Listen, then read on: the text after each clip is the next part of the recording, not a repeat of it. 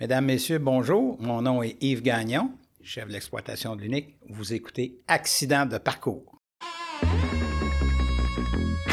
Vous écoutez Accident de parcours, un podcast dédié à enrichir la communauté de l'assurance de dommages. Peut-être êtes-vous comme plusieurs d'entre nous qui n'ont pas grandi pensant un jour travailler en assurance. C'est souvent en raison d'un accident de parcours qu'on se retrouve les deux pieds dans cette industrie. Malgré tout, on y découvre une vraie passion et on y reste par amour. Mon nom est Alexandre Gilbert et en compagnie de mon partenaire de micro Mathieu Brunet, on connecte avec les intervenants du milieu et on vous partage leurs connaissances et leur apprentissage. Grâce à nos partenaires Banque Nationale et Primaco, on fait le survol de l'actualité, des enjeux et de la réalité de l'industrie. N'oubliez surtout pas de vous abonner à l'une de nos plateformes de diffusion pour être informé de la venue de nos prochains épisodes. Bonne écoute! Bonjour et bienvenue à un premier épisode d'Accident de parcours. Mathieu, je me permets de te saluer.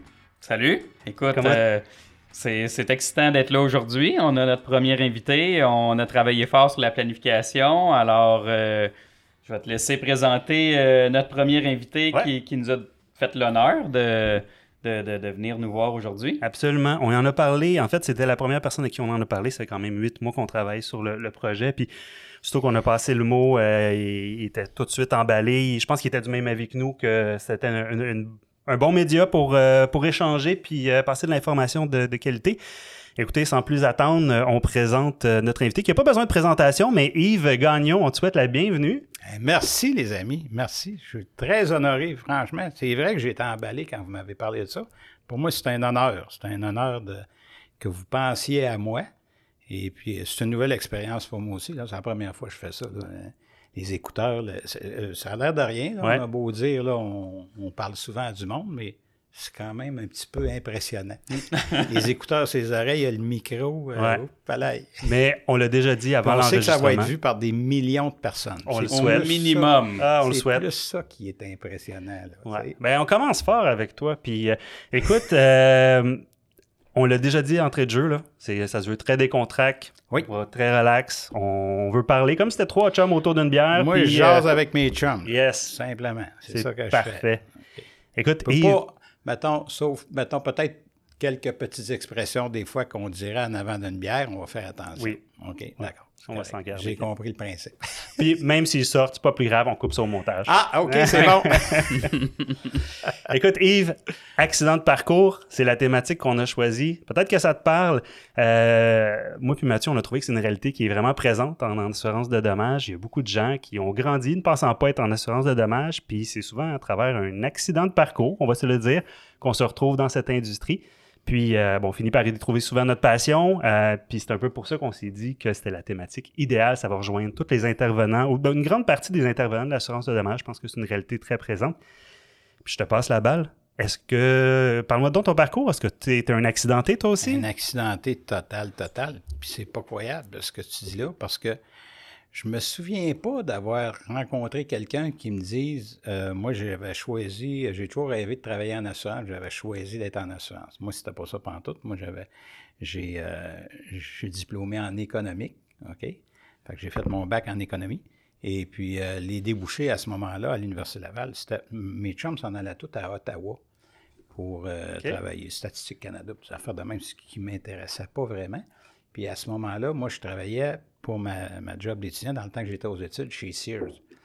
Et euh, chez Sears, j'étais comme euh, assistant gérant d'un département, puis il s'est ouvert un poste pour être gérant où j'ai appliqué, puis j'ai pas eu la job. J'étais en maudit. Puis chez Sears, on sait tout le beau futur que j'aurais pu avoir chez Sears. Surtout en 2021. Hein, Et là, j'étais fru à mort. Puis j'ai un de mes chums qui travaillait en assurance chez Travelers à l'époque, hein, on est au début 83. Et puis euh, lui, il s'en allait ailleurs. Puis euh, il me compte ça, puis il dit crème, c'est pas pire l'assurance. Alors là, j'avais contacté son patron à l'époque.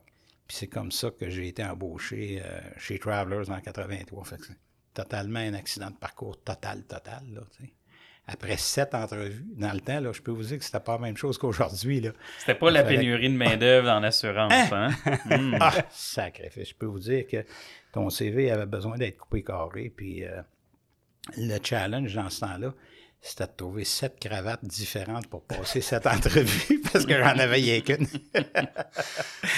Ben, en parlant de, ton parcours, y a-tu des gens dans le parcours qui t'ont marqué ou des mentors, sais, qui, t'ont suivi au, fil de ta carrière, puis que qui, qui t'ont inspiré, euh, ou, des, ou des compagnies? Ben, je vais vous euh, dire, là, euh, moi, je suis tombé en amour avec ce domaine-là très tôt parce que je suis tombé en admiration, pas juste avec des patrons et des, dirigeants que j'ai côtoyés, mais des courtiers d'assurance.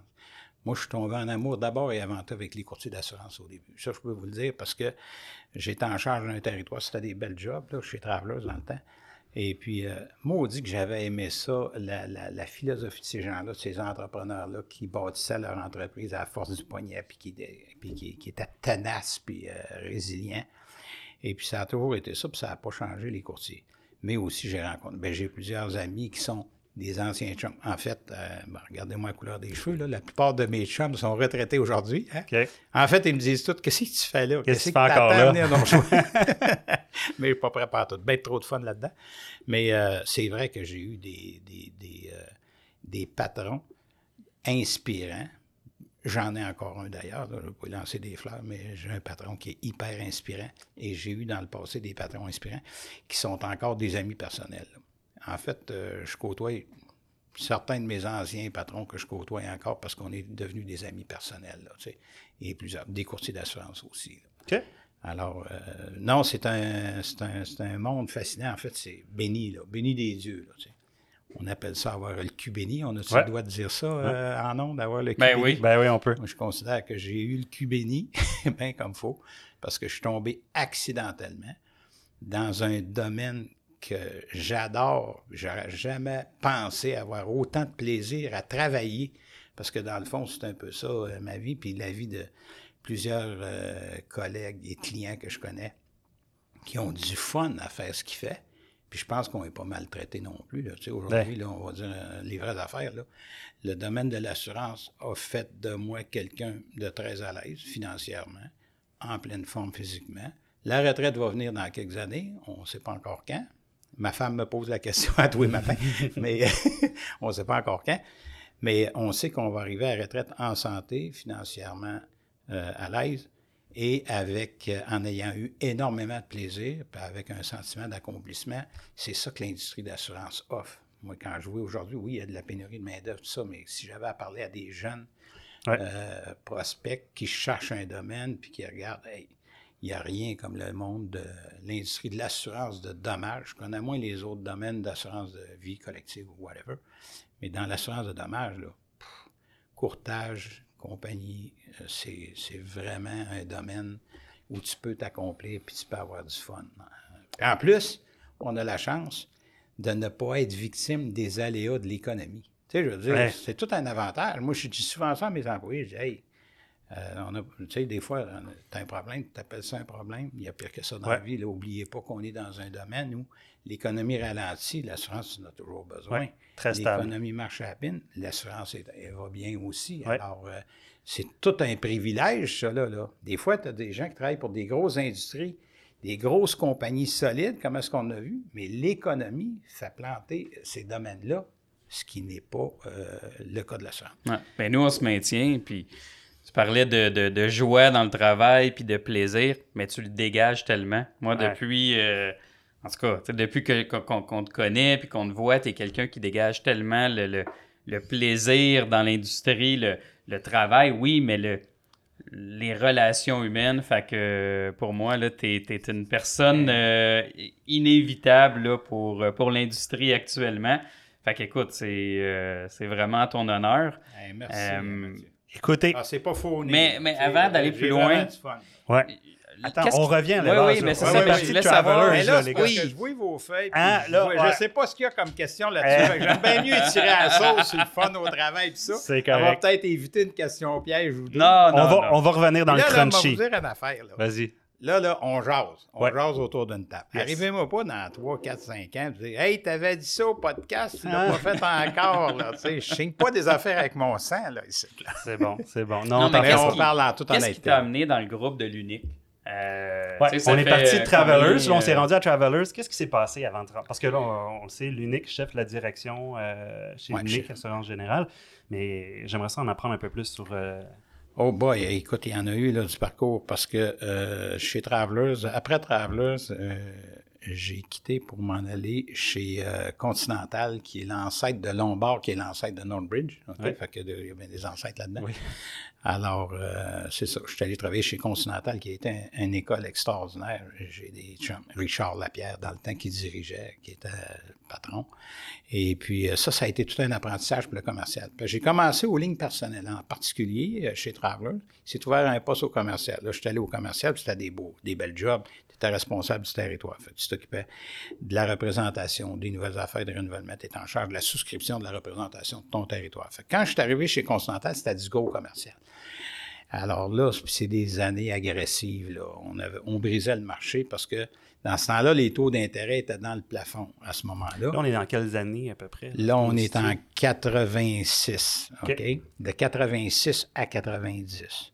Alors, à ce moment-là, les taux d'intérêt étaient très élevés. Fait que tu n'avais pas besoin de faire un gros profit technique, un gros profit de souscription, parce que tu faisais tellement d'argent avec les revenus d'investissement que là, la commande, c'était, je me souviens à l'époque, chez Continental, Bill Ward, qui était le président à Toronto, disait il faut qu'on poigne les 500 millions au Canada cette année. Fait que la commande, c'était d'aller chercher du volume. On coupait les primes. On avait une. Mais c'était quand même correct dans le sens que tu avais une façon de souscrire qui était simple mais efficace. Tu regardais le risque physique, le risque moral, le, financier, le risque de responsabilité civile, l'expérience de sinistre. Quand tu avais fait le portrait, là, tu disais, regarde, la prime, on peut se permettre d'être agressif quand il cochait tous les crochets. Mais là, on, était un peu trop agressif. On, brisait le marché parce qu'on pouvait pogner un risque qui s'écrivait à 75 000 puis le ramener à, 45 000. Oh, wow. Fait que, tu sais, on est, toutes les assureurs nous haïssaient. Tout le monde nous haïssait. Et des courtiers nous haïssaient aussi parce qu'il y a des courtiers qui perdaient des comptes. Puis, tu sais, c'est dur à remonter après ça. Euh, fait que ça a été une école. Mais j'ai adoré ça parce que j'ai appris mon commercial, le gros commercial. Après ça, Là, j'ai été recruté par Zurich, qui, pendant que j'étais chez Continental, ont acheté Travelers.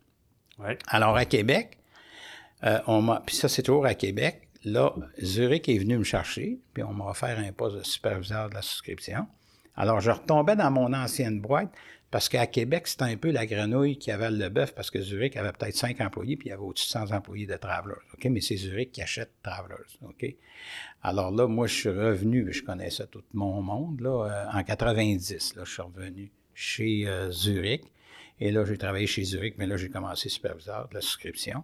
Ensuite de ça, directeur euh, régional. J'étais directeur régional, puis c'était quand même intéressant. On avait un programme, par exemple, avec Marsh euh, sur les stations de ski du Québec. On assurait trois quarts des stations de ski du Québec. On assurait le Cirque du Soleil à l'époque. Ça, c'était un compte qui était sur mon bureau. C'est moi qui m'en occupais. Pendant trois ans, on assurait le Cirque du Soleil qui avait des tournées en Europe, qui avait des tournées. Fait que moi, mon passé était plus dans le commercial, puis dans assez gros commercial. Ben oui. Parce qu'on dealait, on s'occupait du Workman's Compensation, parce qu'on dealait avec Ashomberg euh, en Illinois, la maison mère de Zurich. Puis on, ficelait tout ça. C'était quand même euh, assez euh, corsé. Fait que, puis ça, j'adorais ça.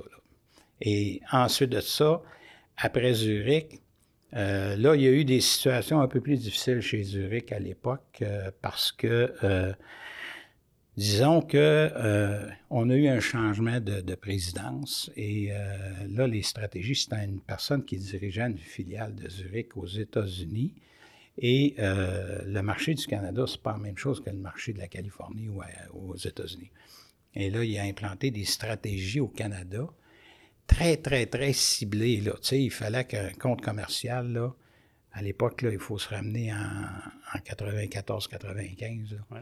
Où est-ce qu'il fallait qu'il y ait un minimum de temps de recette, il fallait qu'il exporte aux États-Unis. Fallait... Fait que là, quand tu regardais pour rencontrer tous les critères, tu regardais dans ton marché et tu disais, non, mais que j'aille euh, une trentaine de comptes, m'avoir fait le tour du, village. Fait que là, le volume a baissé, baissé, parce qu'à Québec, on devait écrire à peu près 35 millions à l'époque, puis ça, a baissé. Fait que là, euh, ça, ça a été la période aussi plus difficile. Mon, euh, mon patron, ma, ma, patronne, en réalité, était à Toronto à l'époque, puis la philosophie ne collait pas bien, bien. Puis là, à un moment donné, tu te dis, mais tant qu'à me chicaner, euh, si tu veux prendre des décisions, va-t'en à Toronto, tu sais. Puis même, on m'avait déjà offert, d'ailleurs. Puis ça, j'ai toujours. Tu l'avais pas, tu l'as pas ah, considéré ou. Moi, il y avait un critère de base, c'est que mon épouse, Monique, que trois quarts de mes coursiers connaissent, elle avait le droit de veto tout le temps. Alors, il y a des choses qui ont été intéressantes qui m'ont été offertes, autant à Montréal qu'à Toronto à l'époque. Puis moi, je dis à Monique, c'est toi qui décides, puis tu n'entendras jamais parler. Ça, ça me tenterait. Qu'est-ce que tu en penses? Mais Monique, plus que 15 minutes de Place Laurier, c'est loin. ça, je me battais contre Place Laurier. Et aussi contre la famille. Ben, ma famille, sa famille, c'est tout dans des rayons de 5 km de chez nous. puis on a toujours été très, très, très familial. Alors ça, c'était un gros sacrifice. Ou ça a été un sacrifice pour moi. Puis j'ai jamais voulu y imposer ce sacrifice-là. Puis je, je l'en remercie vivement aujourd'hui parce que ça n'a pas de bon sens. Là à Québec, comment est-ce qu'on est favorisé, tu sais, je veux dire, c'est quand même une belle ville d'une belle, belle, taille, où ce que tu fais ce que tu veux comme tu veux, puis euh, les, les, c'est sécuritaire, puis les, les coûts sont pas les mêmes. Mes enfants ont été élevés là, en tout cas, on a toujours été heureux de rester là. Je me félicite, puis je la remercie d'avoir resté. Euh, sauf que, euh, où j'en étais, c'est qu'à ce moment-là, tu ne te bats pas si la philosophie de l'organisation ne fait pas ton affaire. Tu as le droit, mais prends tes décisions. Et là, c'est un pur hasard. Puis ça, c'était une drôle de situation parce qu'à un moment donné, j'étais dans cette situation-là où j'étais plus ou moins heureux. Dans le soleil, le journal Le Soleil, papier, dans le temps, j'ouvre dans les offres d'emploi, il y a une pleine page. Missisquoi, à l'époque, veut ouvrir une succursale à Québec et se cherche un directeur de succursale. Puis il n'y a rien, il n'y en a pas de succursale. Il y avait juste mon ami Luc La Liberté qui était représentant dans le territoire, puis il y avait une couple de personnes des sinistres à l'époque. Et euh, je regarde ça, je suis en train de déjeuner. Fait que je dis à Monique, hein, ma prochaine job, c'est celle-là. Puis là, j'ai appelé, c'était un chasseur de tête. J'ai rencontré, j'ai rencontré les dirigeants de, de à l'époque. Missisquoi à Fredericksburg dans une bâtisse. Puis c'était une petite mutuelle, hein. ça appartenait à Econo. C'était comme une petite mutuelle. C'est mutualiste. Econo est une mutuelle qui est en train de se démutualiser aujourd'hui. Alors, euh, écoutez, euh, je vais rencontrer les dirigeants de cette organisation-là. Puis là, tu arrives à Fredericksburg, le siège social. Tu cherches un édifice à bureau. C'est une ancienne école, toi. C'était ça, le siège social. Mais ça, ça a été extraordinaire parce que là, on partait de nouvelle aventure. Tu pars, tu as un budget de 25 employés. Il y a un local, il n'y a même pas de tapis, il n'y a pas de bureau, il n'y a pas rien. Et là, on est en décembre 95, OK?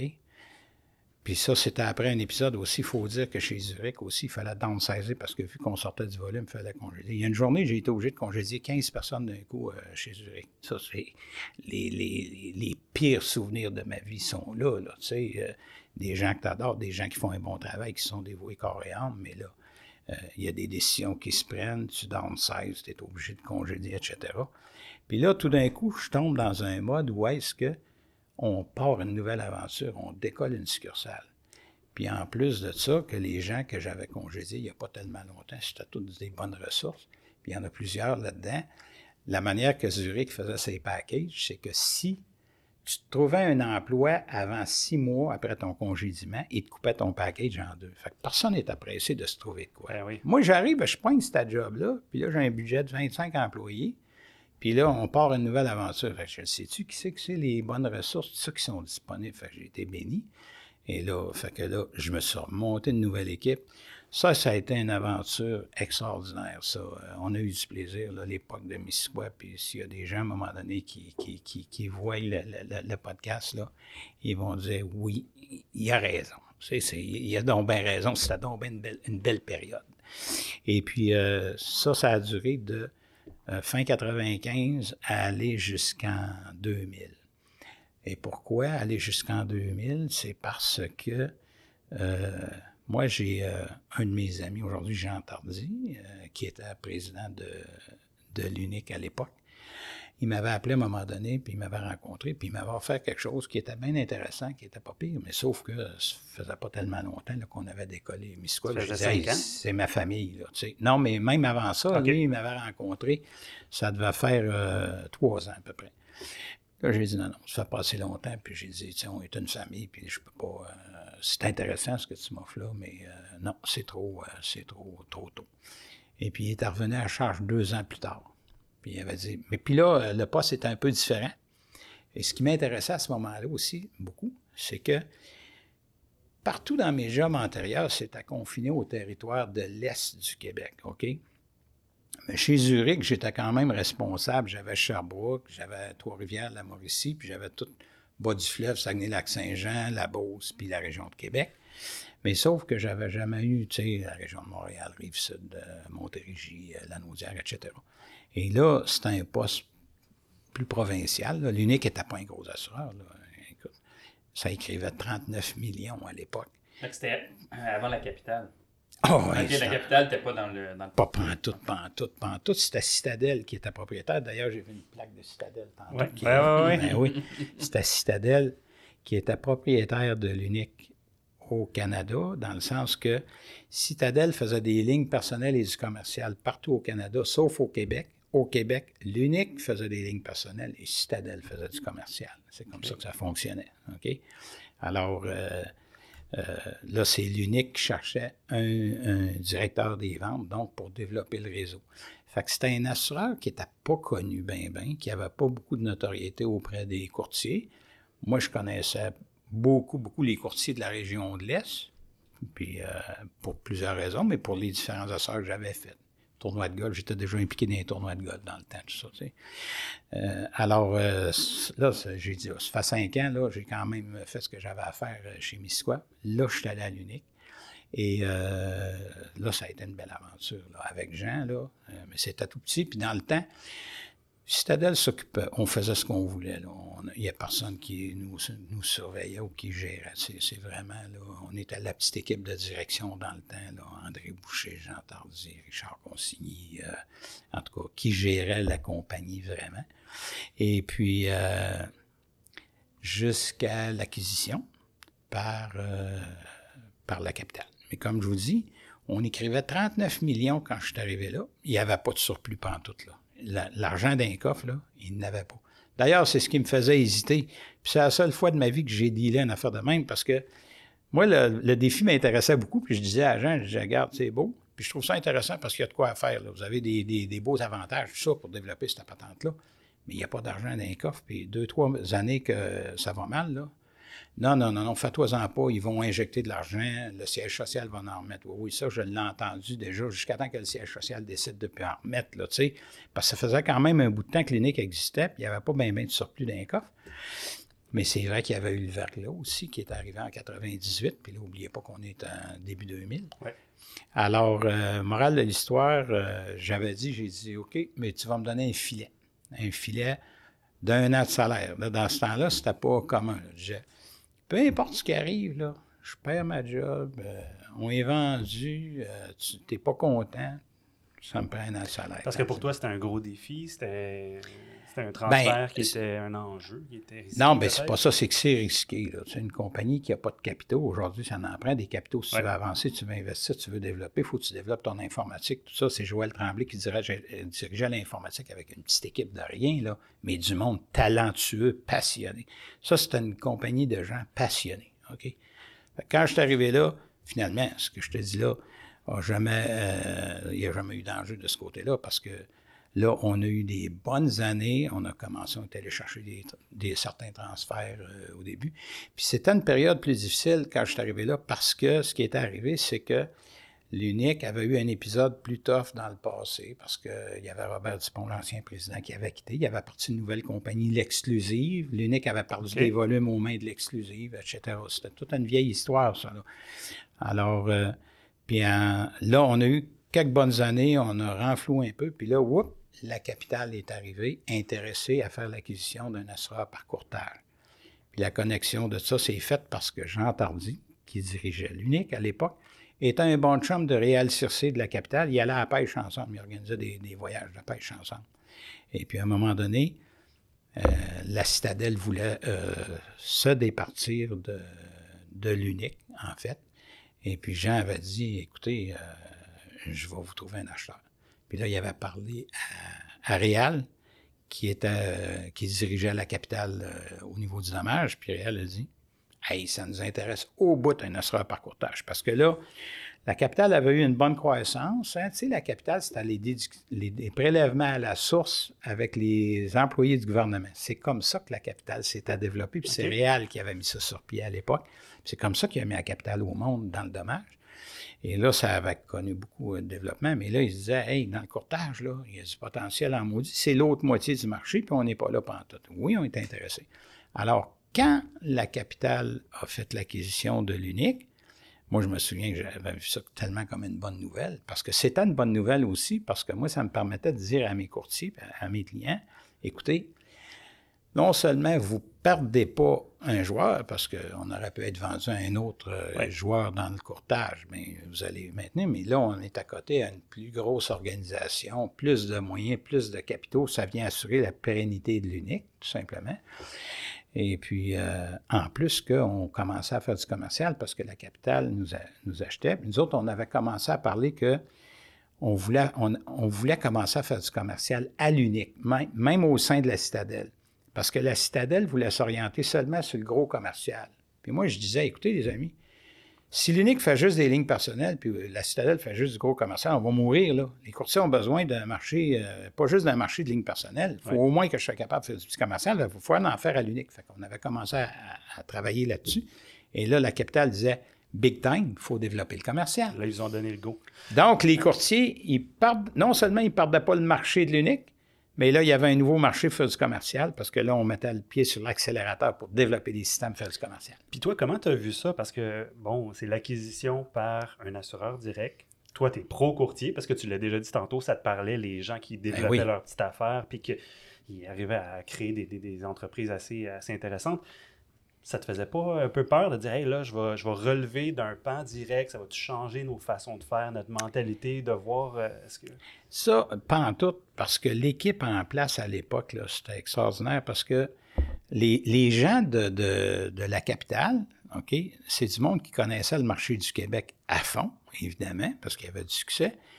Puis ils se fiaient beaucoup sur nous autres pour le marché du courtage. Puis même, combien de fois j'ai entendu par la suite même, j'ai déjà entendu Christian Fournier, qui est mon patron actuel, dire Je pense que la capitale a plus appris suite à l'acquisition, a plus gagné suite à l'acquisition de l'unique que l'unique suite à l'acquisition. Puis on a, ça a été gagnant-gagnant tout bord de côté. Là, tu sais.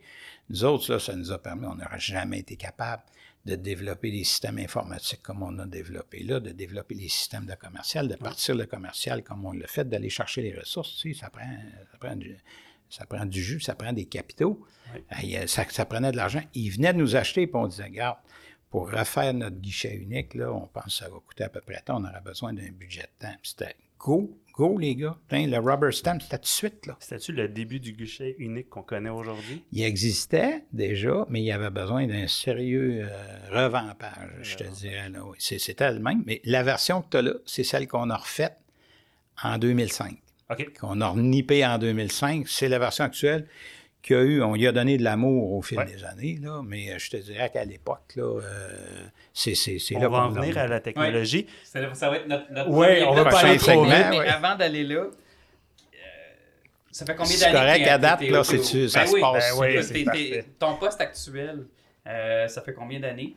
chef de la direction, puis tu sais, c'est comment tu. Comment tu Bien, d'abord, moi, j'ai, euh, j'étais vice-président vente et développement des affaires. Fait que je, je, je, dirigeais. Euh, même quand la capitale nous a acquis, bien là, à ce moment-là, je chapeautais quand même le développement des affaires, les lignes personnelles, puis l'indemnisation aussi. j'avais Richard Consigny. Richard, à l'époque, moi. Fait que quand il y a, eu l'acquisition par la, la capitale, bien là, évidemment, il y avait une vice-présidente indemnisation qui s'appelait Marie-Claude Dulac qui, prenait le, volet indemnisation.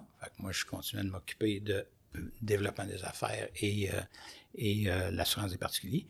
Et puis j'avais Guy Ferlin qui était vice-président d'entreprise à ce moment-là, qu'on avait été chercher à l'Union canadienne. Guy chapeautait la souscription à l'Union canadienne. On l'avait volé à l'Union canadienne, c'était un de. Puis il s'est envenu vice-président d'entreprise pour partir le commercial à partir d'une page blanche. Là, tu sais, il fallait le faire. Là, tu sais, mais Guy, c'était le bon gars pour ça. mais à ce moment-là, j'ai été vice-président aux ventes et développement pendant un grand bout de temps. Puis j'ai toujours eu bien, bien du fun euh, là-dedans. Puis on ne sait jamais, là, dans la vie, comment ça va virer. Là. Quand je vous dis, tu sais, le monde de l'assurance, toujours plein de surprises. Moi, là, c'était parfait. Je m'en allais là-dedans. J'avais du fun, puis je finissais ma carrière sur cette chaise-là, puis j'étais aux oiseaux. J'ai bien, bien aux oiseaux. Et puis, à un moment donné, il y a mon ami Mario. Ben, il y a eu un épisode, puis ça, il faut le dire, là, parce qu'il y, a, il y, a, y en a tout le temps dans la vie de ça. À un moment donné, Jean Tardy annonce sa retraite. Fait que ça faisait quelques années. Jean, c'est en 2011 qui a annoncé sa retraite. Fait que moi, j'étais vice-président au développement des affaires depuis 2004. Et à ce moment-là, ben là, quand même, c'est quand même une bonne organisation où il y avait des vice-présidents exécutifs puis euh, ben, du monde qui était intéressé par le poste agent. Fait qu'il y a eu évidemment un appel de candidature dont je faisais partie. Je J'avais pas eu le poste à ce moment-là. J'étais un petit peu désappointé de ça. Puis c'est Mario Cusson qui avait obtenu le poste de euh, chef de l'exploitation de l'unique euh, à, ce moment-là. Il faut, que je fasse attention pas l'accrocher, ça fait ça fait du je gesticule un peu. Et euh, c'est Mario qui l'avait eu, puis j'avais été un, peu désappointé de ça parce que je me sentais prêt, puis je me disais, il me semble que... Mais ça, ça dure une fin de semaine, puis ça vient s'éteindre, puis après ça, tu dis, hey, garde, là ça ferait fil jusqu'au coin de la rue pour avoir ma job. Puis j'ai du fun. J'avais du fun hier, puis pourquoi j'aurais pas de fun? Fait que ça dure, ça dure pas bien, bien longtemps. Et Dieu merci parce que euh, j'ai remercié Mario par après d'avoir pris un job. Pourquoi? Parce qu'on a eu un épisode du côté du cautionnement avec des situations excessivement complexes dans le cautionnement. Euh, des choses qui n'ont pas été faciles, ou on, était sur des choses qu'on n'aurait peut-être pas dû euh, faire. Et euh, ça prenait un comptable agréé pour démêler tout ça. Mario, c'est un comptable agréé. Je ne suis pas comptable agréé, moi. L'économie, là, c'est pas de la comptabilité. Alors, morale de l'histoire, Mario était vraiment le bon gars pour débroussailler ça, dédramatiser la situation, faire les constats qu'il fallait auprès du conseil d'administration, etc. Et aujourd'hui, on est tellement fiers de notre département de cautionnement parce qu'on fait de l'argent bon à malin avec le cautionnement. C'est rigoureux, c'est stédé. On a une équipe extraordinaire là. Mais tout ça pour dire que j'étais bien déçu pour avoir la job. Par après, j'ai dit une chance que je n'ai pas eu la job, parce que j'aurais vieilli de trois ans par année, à peu près, avec ces problèmes-là. Tu sais, j'aurais pu un cheveu sur la tête. Puis par la suite, sans crier gare, en 2018, euh, l'organisation qui était la capitale à ce moment-là décide de faire une transformation. Faire une transformation c'est-à-dire revoir en profondeur comment on peut aller une coche de plus avec l'aide d'une firme qui s'appelle McKinsey. Euh, McKinsey, c'est des spécialistes de ça. Je ne sais pas si vous avez déjà entendu parler de ça. Donc, avec l'aide de McKinsey, on revoit en profondeur toutes nos façons de faire, puis comment on fait pour les prochaines années pour passer à une autre étape. Et on approche Mario pour le mettre chef du bureau de la transformation. Alors, Mario accepte ça, puis Mario, pour lui, c'est un mandat de quelques années parce qu'il disait ça va être. Alors là, Mario s'en va chef du bureau de la transformation. Et là? Et on m'approche, puis on me dit, euh, bon, Christian Fournier, qui est mon patron actuel, dit, est-ce que ça t'intéresserait? Ben, ben, il, y a, eu quand même un appel de candidature, mais euh, on, on t'a tapé sur l'épaule, puis on a dit, Yves, on, on aimerait ça. D'accord, finalement, on m'offrait pas ça. J'étais, jamais, j'attendais pas ça pantoute, là. Pas pantoute, pantoute. Fait que, c'est pour dire, là, tu sais, des fois, il va arriver des choses dans vos carrières puis là, tu dis, t'auras envie de tout foutre ça en l'air, puis là, t'auras envie de péter ta coche, puis de. Non, non, non. Respire, prends ton gaz égal, là, puis tu vas voir là, que ça va, ça va durer. Euh, ça sera pas long, là, tu vas revenir sur tes pattes, ça s'oublie très rapidement, puis tout d'un coup, pouf, il t'arrive de quoi au moment où tu t'attends pas. Et moi, ça, ça, a toujours été mon rêve, mais je ne l'attendais pas pendant tout. Alors, depuis 2018, euh, je dirige. Je suis chef d'exploitation de l'unique, puis j'adore ça. Puis j'ai une équipe extraordinaire. Ça, je ne peux pas, peux pas demander. Là, ça n'a pas de sens. De Sears. Ouais. Merci. non, mais c'est bien. Écoute, avant qu'on rentre dans le. Hey, as-tu pensé à trois fois que je voyais les problèmes de Sears? puis quand j'ai vu Sears piquer du nez, je me disais, ça se peut-tu dans la vie? Comment de fois que tu arrives à un Y à quelque part? On m'aurait offert le poste de euh, directeur de département de c'était les sports à l'époque. Euh, j'aurais été bien content, mais ça aurait été probablement la pire affaire qui n'aurait pas pu m'arriver dans la vie. Parce qu'on ne serait pas là, et on ne se parlerait pas. Non. Puis j'aurais pas eu de fun comme j'en ai eu là. c'est sûr, sûr, sûr et certain. Mais en parlant de fun, euh, une question hors assurance. Bon, tu dois avoir des passions, tu es quelqu'un de passionné. Ah oui, on le sait. qu'est-ce qui, en, dehors des 80, 100 heures de travail par semaine, euh, Bon, on blague un peu, mais je veux dire, tu dois prendre du temps personnel. Tu sais, c'est quoi tes passions? T'es-tu un pêcheur? Un... Bon, dans, dans quel... c'est quoi les sphères qui t'allument? Je suis un bon amateur de pêche. J'adore la pêche, ça c'est sûr. Euh, pas fait de pêche pendant toute cette année. Ben, on s'est acheté un chalet au lac Joseph. Ça a l'air qu'il y a du brochet, du doré, de la chaude, du masquinongé dans ce lac-là. J'ai tout pêché ça en masse. J'ai même pas mis une ligne à l'eau encore. Puis on a acheté ça le 18 de juin. Pour dire, là, mais là, j'ai bien des affaires à, arranger puis à, mettre à mon goût. Euh, mais euh, ça, j'ai hâte de, remettre une ligne à l'eau. J'adore la pêche à la mouche, entre autres. Ça, ça, fait, ça, va faire deux ans là, que, que, que j'ai pas été à la pêche. Mais beaucoup, euh, beaucoup d'activités familiales, je dirais. Là, tu sais. on, on, est tricoté pas mal. On appelle ça la tribu, là, notre tribu. Et puis, euh, euh en fin de semaine, même on était illégal, malheureusement, je suis obligé d'avouer, parce qu'on était à 21 exactement oh! chez nous samedi soir. Tu sais que c'est enregistré, là, ce que tu nous dis là. Je devrais pas dire ça, parce que j'étais illégal. Mais sauf qu'il faut dire que il y en avait un de deux ans, mon petit-fils de deux ans, puis ma petite-fille d'un an, qui vient juste d'avoir un an. Fait que ça, les deux, on peut les compter pour un. Fait que ça nous ramène à 20. Fait qu'on est juste correct. C'est des demi. Puis on fêtait les 60 ans d'une de mes sœurs, on fêtait le 40e anniversaire de mon frère aîné de, de mariage. Alors, euh, ça, il y en a beaucoup. Euh, des, des, des, des, parties de famille, c'est peux dire que c'est une passion parce que euh, c'est dur à décrire, là, mais je peux vous dire que c'est intense, nos parties de famille, parce que quand il y a des fêtes de même, tout le monde compose des chansons. On va chercher des trames musicales, puis c'est très humoristique. Puis mettons que c'est la fête de quelqu'un, bien là, chacun de son bord a une chanson à composer pour la fête de la personne. Puis là, on a l'écran. Moi, je rentre toutes les paroles sur un PowerPoint avec des photos. Puis là, on, on fait une soirée en chanson puis en déconnage. On rit, on rit pour broyer. Ça n'a pas de sens. on en parle pendant des, des mois après. Ah, c'est ça. puis mes parents sont encore bien corrects, bien en forme. Mais j'ai encore mes parents aujourd'hui, 88, 89 ans. Fait que, tu sais, je voyais tout bas de côté, là. Fait que, pas de raison de ne pas avoir un sourire accroché dans la face, moi, je résume tout ce que tu nous as dit, là. Yves Gagnon, c'est un gars qui fait confiance à la vie. Il arrive des choses dans la vie, il faut les accepter. Puis des fois, c'est pour, pour le mieux, dans un sens. On l'a vu avec Sears, on l'a vu avec. Presque toujours pour le mieux, dans le fond. Un gars de passion. Hmm? Un gars de famille. La famille, elle change, là. Beneva. Hey! Euh, hein? Je m'en vais là, tu me vois venir, hein? Peux-tu nous en parler? Peux-tu nous parler un petit peu des changements que la famille, là, elle prend un, nouveau virage? Euh, je te laisse. Ça, c'est. C'est des bonnes nouvelles, je peux, vous dire. C'est des bonnes nouvelles pour tout le monde. C'est des bonnes nouvelles pour nous autres. C'est des bonnes nouvelles pour les courtiers. Parce que euh, c'est quand même une mutuelle. C'est la plus grosse mutuelle d'assurance au Canada. SSQ, là, ça faisait 75 ans que ça servait du monde au Québec, puis ça connaît le marché du Québec. Très fort en collectif, en vie individuelle. En dommages, c'est plus mineur en dommages.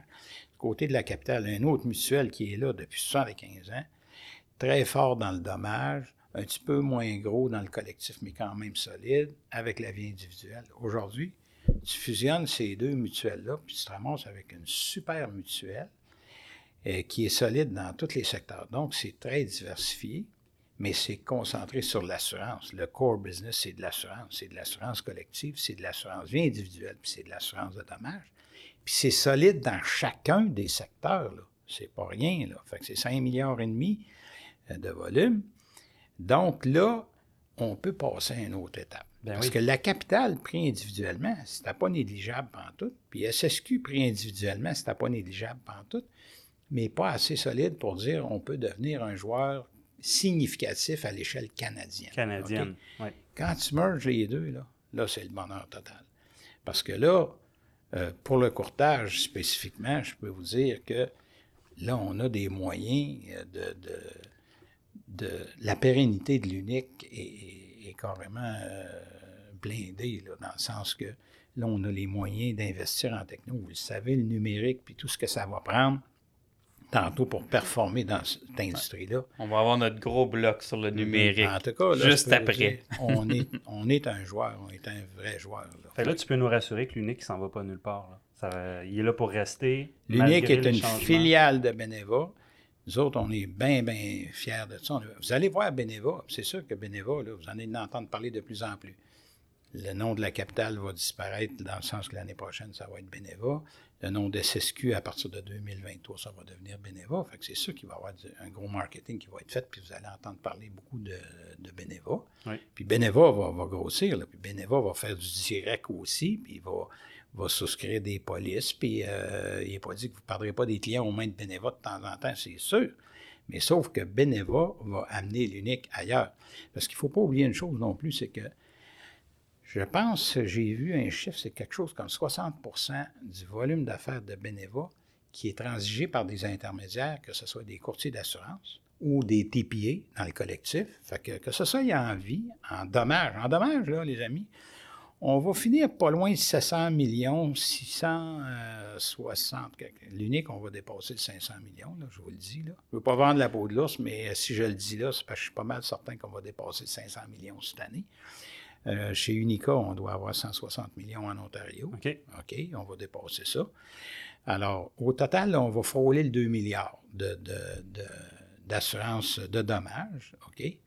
Sur 5,5 milliards, le reste étant du collectif puis euh, de la vie individuelle.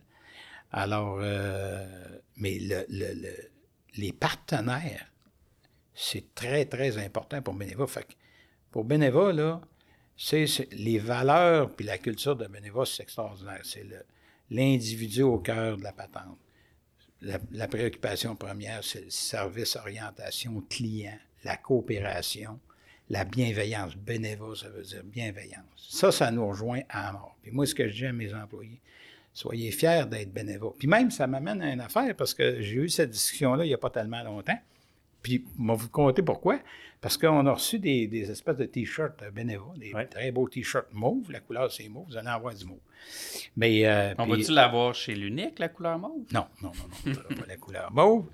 Bien, vous allez voir du mauve, va te le dire où? Vous allez en voir, par exemple. Parce que quand tu vas rentrer, tu vas te loguer sur le portail, bien là, le tenant avant, là, on ne pouvait plus euh, ça. Tu vas, voir, tu vas voir du mauve, tu vas voir Beneva avant de te loguer, mais ça, c'est juste les courtiers, là, pas les consommateurs, les courtiers. Fait que le matin, là, peut-être un courtier qui va dire Comment ça, le matin, quand je rentre sur le, sur le portail, rendu euh, je vois Beneva. Ben oui, faisant pas une crise urticaire, là, tu vas voir, là, c'est sûr, ça nous aurait coûté des millions si on avait voulu éviter ça, c'était trop cher. Fait qu'on passe par là, puis c'est juste une question de tenant informatique. Mais pour revenir à mon anecdote, l'employé me disait hey, on peut-tu porter ça, un, T-shirt Beneva Big time que tu peux porter ça. C'est quoi cette affaire-là? J'espère que vous êtes fiers qu'on fasse partie de l'organisation de Beneva, autant que tu dois être fier de faire partie de l'unique. C'est vrai. Nous autres, on est là pour servir le courtier. On veut être un assureur agile, accessible, humain, à l'écoute, qui donne un super service, qui donne des bons outils, des bons produits, puis un bon service à nos courtiers pour aider mon courtier à se développer. Mais on fait aussi partie de Beneva. On fait partie de la culture de Beneva. Puis cette culture-là nous rejoint à tour de bras. C'est une culture de bienveillance qui met l'individu, l'humain en priorité. Ça, là, ça, ça, inclut les courtiers d'assurance, puis ça inclut les, intermédiaires dans les autres domaines aussi. Alors, ça, il n'y a rien qui change de, ce côté-là. Alors, l'unique est une filiale de Bénévo. Est-ce que ça va être, ça va paraître à quelque part à un moment donné l'unique filiale de Bénévo? Je ne le sais pas. OK? Mais euh, c'est clair, il n'y a pas de cachette. Puis tu sais, on revient dans le passé, là. Moi, je recule, là, à l'époque, quand on a été acheté par la capitale, à l'époque, là, c'était un peu différent parce que c'était. Moi, je disais, soyez content, là, vous voyez un assureur direct acheter un assureur par courtage. Il me semble que c'était un bon signal. Vous devriez vous réjouir de ça parce que j'avais un paquet d'irréductibles qui m'appelait à tout bout de champ quand il perdait une police aux mains de la capitale, puis il disait Baptême, je viens de perdre encore un compte maudit de capitale, etc. As-tu fini de chialer contre la capitale? La capitale, c'est ce qui va nous permettre de passer les 25 prochaines années. De bon, alors, donc la game, et là. Aujourd'hui, c'est un peu différent parce qu'à peu près tous les assureurs par courtage ont un, pendant, un volet direct. Mais je dis, arrêtez d'être gêné de dire que vous faites partie de bénévole. Il n'y a pas de gêne. Puis j'aimerais ça, moi, si j'avais un souhait à formuler, c'est que le réseau de courtiers, de désensibiliser un petit peu le réseau de courtiers au nom de mon propriétaire, qui est Beneva, parce que Beneva, c'est de la bienveillance, c'est bon bon pour les courtiers. Pourquoi? Parce que ça va faire qu'il y a un assureur par courtage qui s'appelle l'unique qui va être là encore dans 30 ans. C'est aussi simple que ça. Vous le savez, aujourd'hui, là, vous êtes en manque cruel de marché. Bien, ce marché-là, là, il est réglé. Là. Fais un crochet à côté, tu peux dormir sur tes deux oreilles parce qu'il va être là dans 20, 30. On va fêter notre 45e anniversaire le- en 2023. Puis je peux vous dire qu'on va fêter notre 50e anniversaire, puis on va fêter notre 60e, puis notre 75e. Je En serai parlant peut-être pas au l'U- 75e, mais je vais être aux autres, par exemple. Bon. En parlant de l'unique, est-ce que, est que l'unique a des, des visées d'expansion en, en continu? Est-ce que euh, de sortir du Québec? Euh, Tu sais, oui, il y a Unica, mais vraiment l'unique, est-ce que est-ce que c'est des, c'est des plans euh, à prévoir? Non. Euh, pas l'unique. L'unique, c'est la filiale de dommages au Québec. OK? Par contre, tu me parles d'Unica. Bien évidemment, l'Unica étant notre filiale en Ontario, c'est sûr que l'ambition de Beneva, euh, c'est de développer hors Québec. hein. Ces fusions-là, là, c'est pas fait pour euh, rester à la taille qu'on a là. Et soyons logiques, là. Au Québec, là, euh, Beneva, globalement, on est le troisième joueur en importance au Québec dans le dommage. OK? C'est pas nécessairement là que tu vas aller chercher, puis il y a de la place à expansion. là. Moi, à l'unique, là, là, je vais dépasser 500 millions cette année, mais quand même dans un marché de 12 milliards à peu près, là, il y a de la place. Mais si c'est pas à l'extérieur, ça veut-tu peut-être en, en termes de capacité? Euh, des plus grandes Non. capacités Ça de va être à l'extérieur. de- Ça, OK. ça va être à l'extérieur. Ça va être à l'extérieur. Ça va être au Québec, mais ça va être à l'extérieur. Pourquoi? Parce qu'avec Unica, c'est sûr qu'il va y avoir de l'expansion. Sais, Dans le sens que, présentement, euh, Unica, c'est 160 millions dans un marché de 30 milliards en Ontario. 30 milliards. 160 millions sur 30 milliards. Y a-t-il de la place, d'après toi, pour Il y a développer? de la place. Fait que ça, c'est sûr. Puis là, il va sûrement y avoir des, des réflexions, des discussions, parce que la stratégie d'Unica actuellement est plus un petit peu nichée au niveau des entreprises sur certains secteurs très précis, spécialisés, sur de la maison de haute valeur euh, en, assurance des particuliers, peu d'automobiles, etc. Mais on a une équipe extraordinaire chez Unica en Ontario présentement. On a des actuaires qui, qui sont en train de se faire la main sur le marché de l'Ontario, qui connaissent la game, puis dealer avec fiscaux, etc.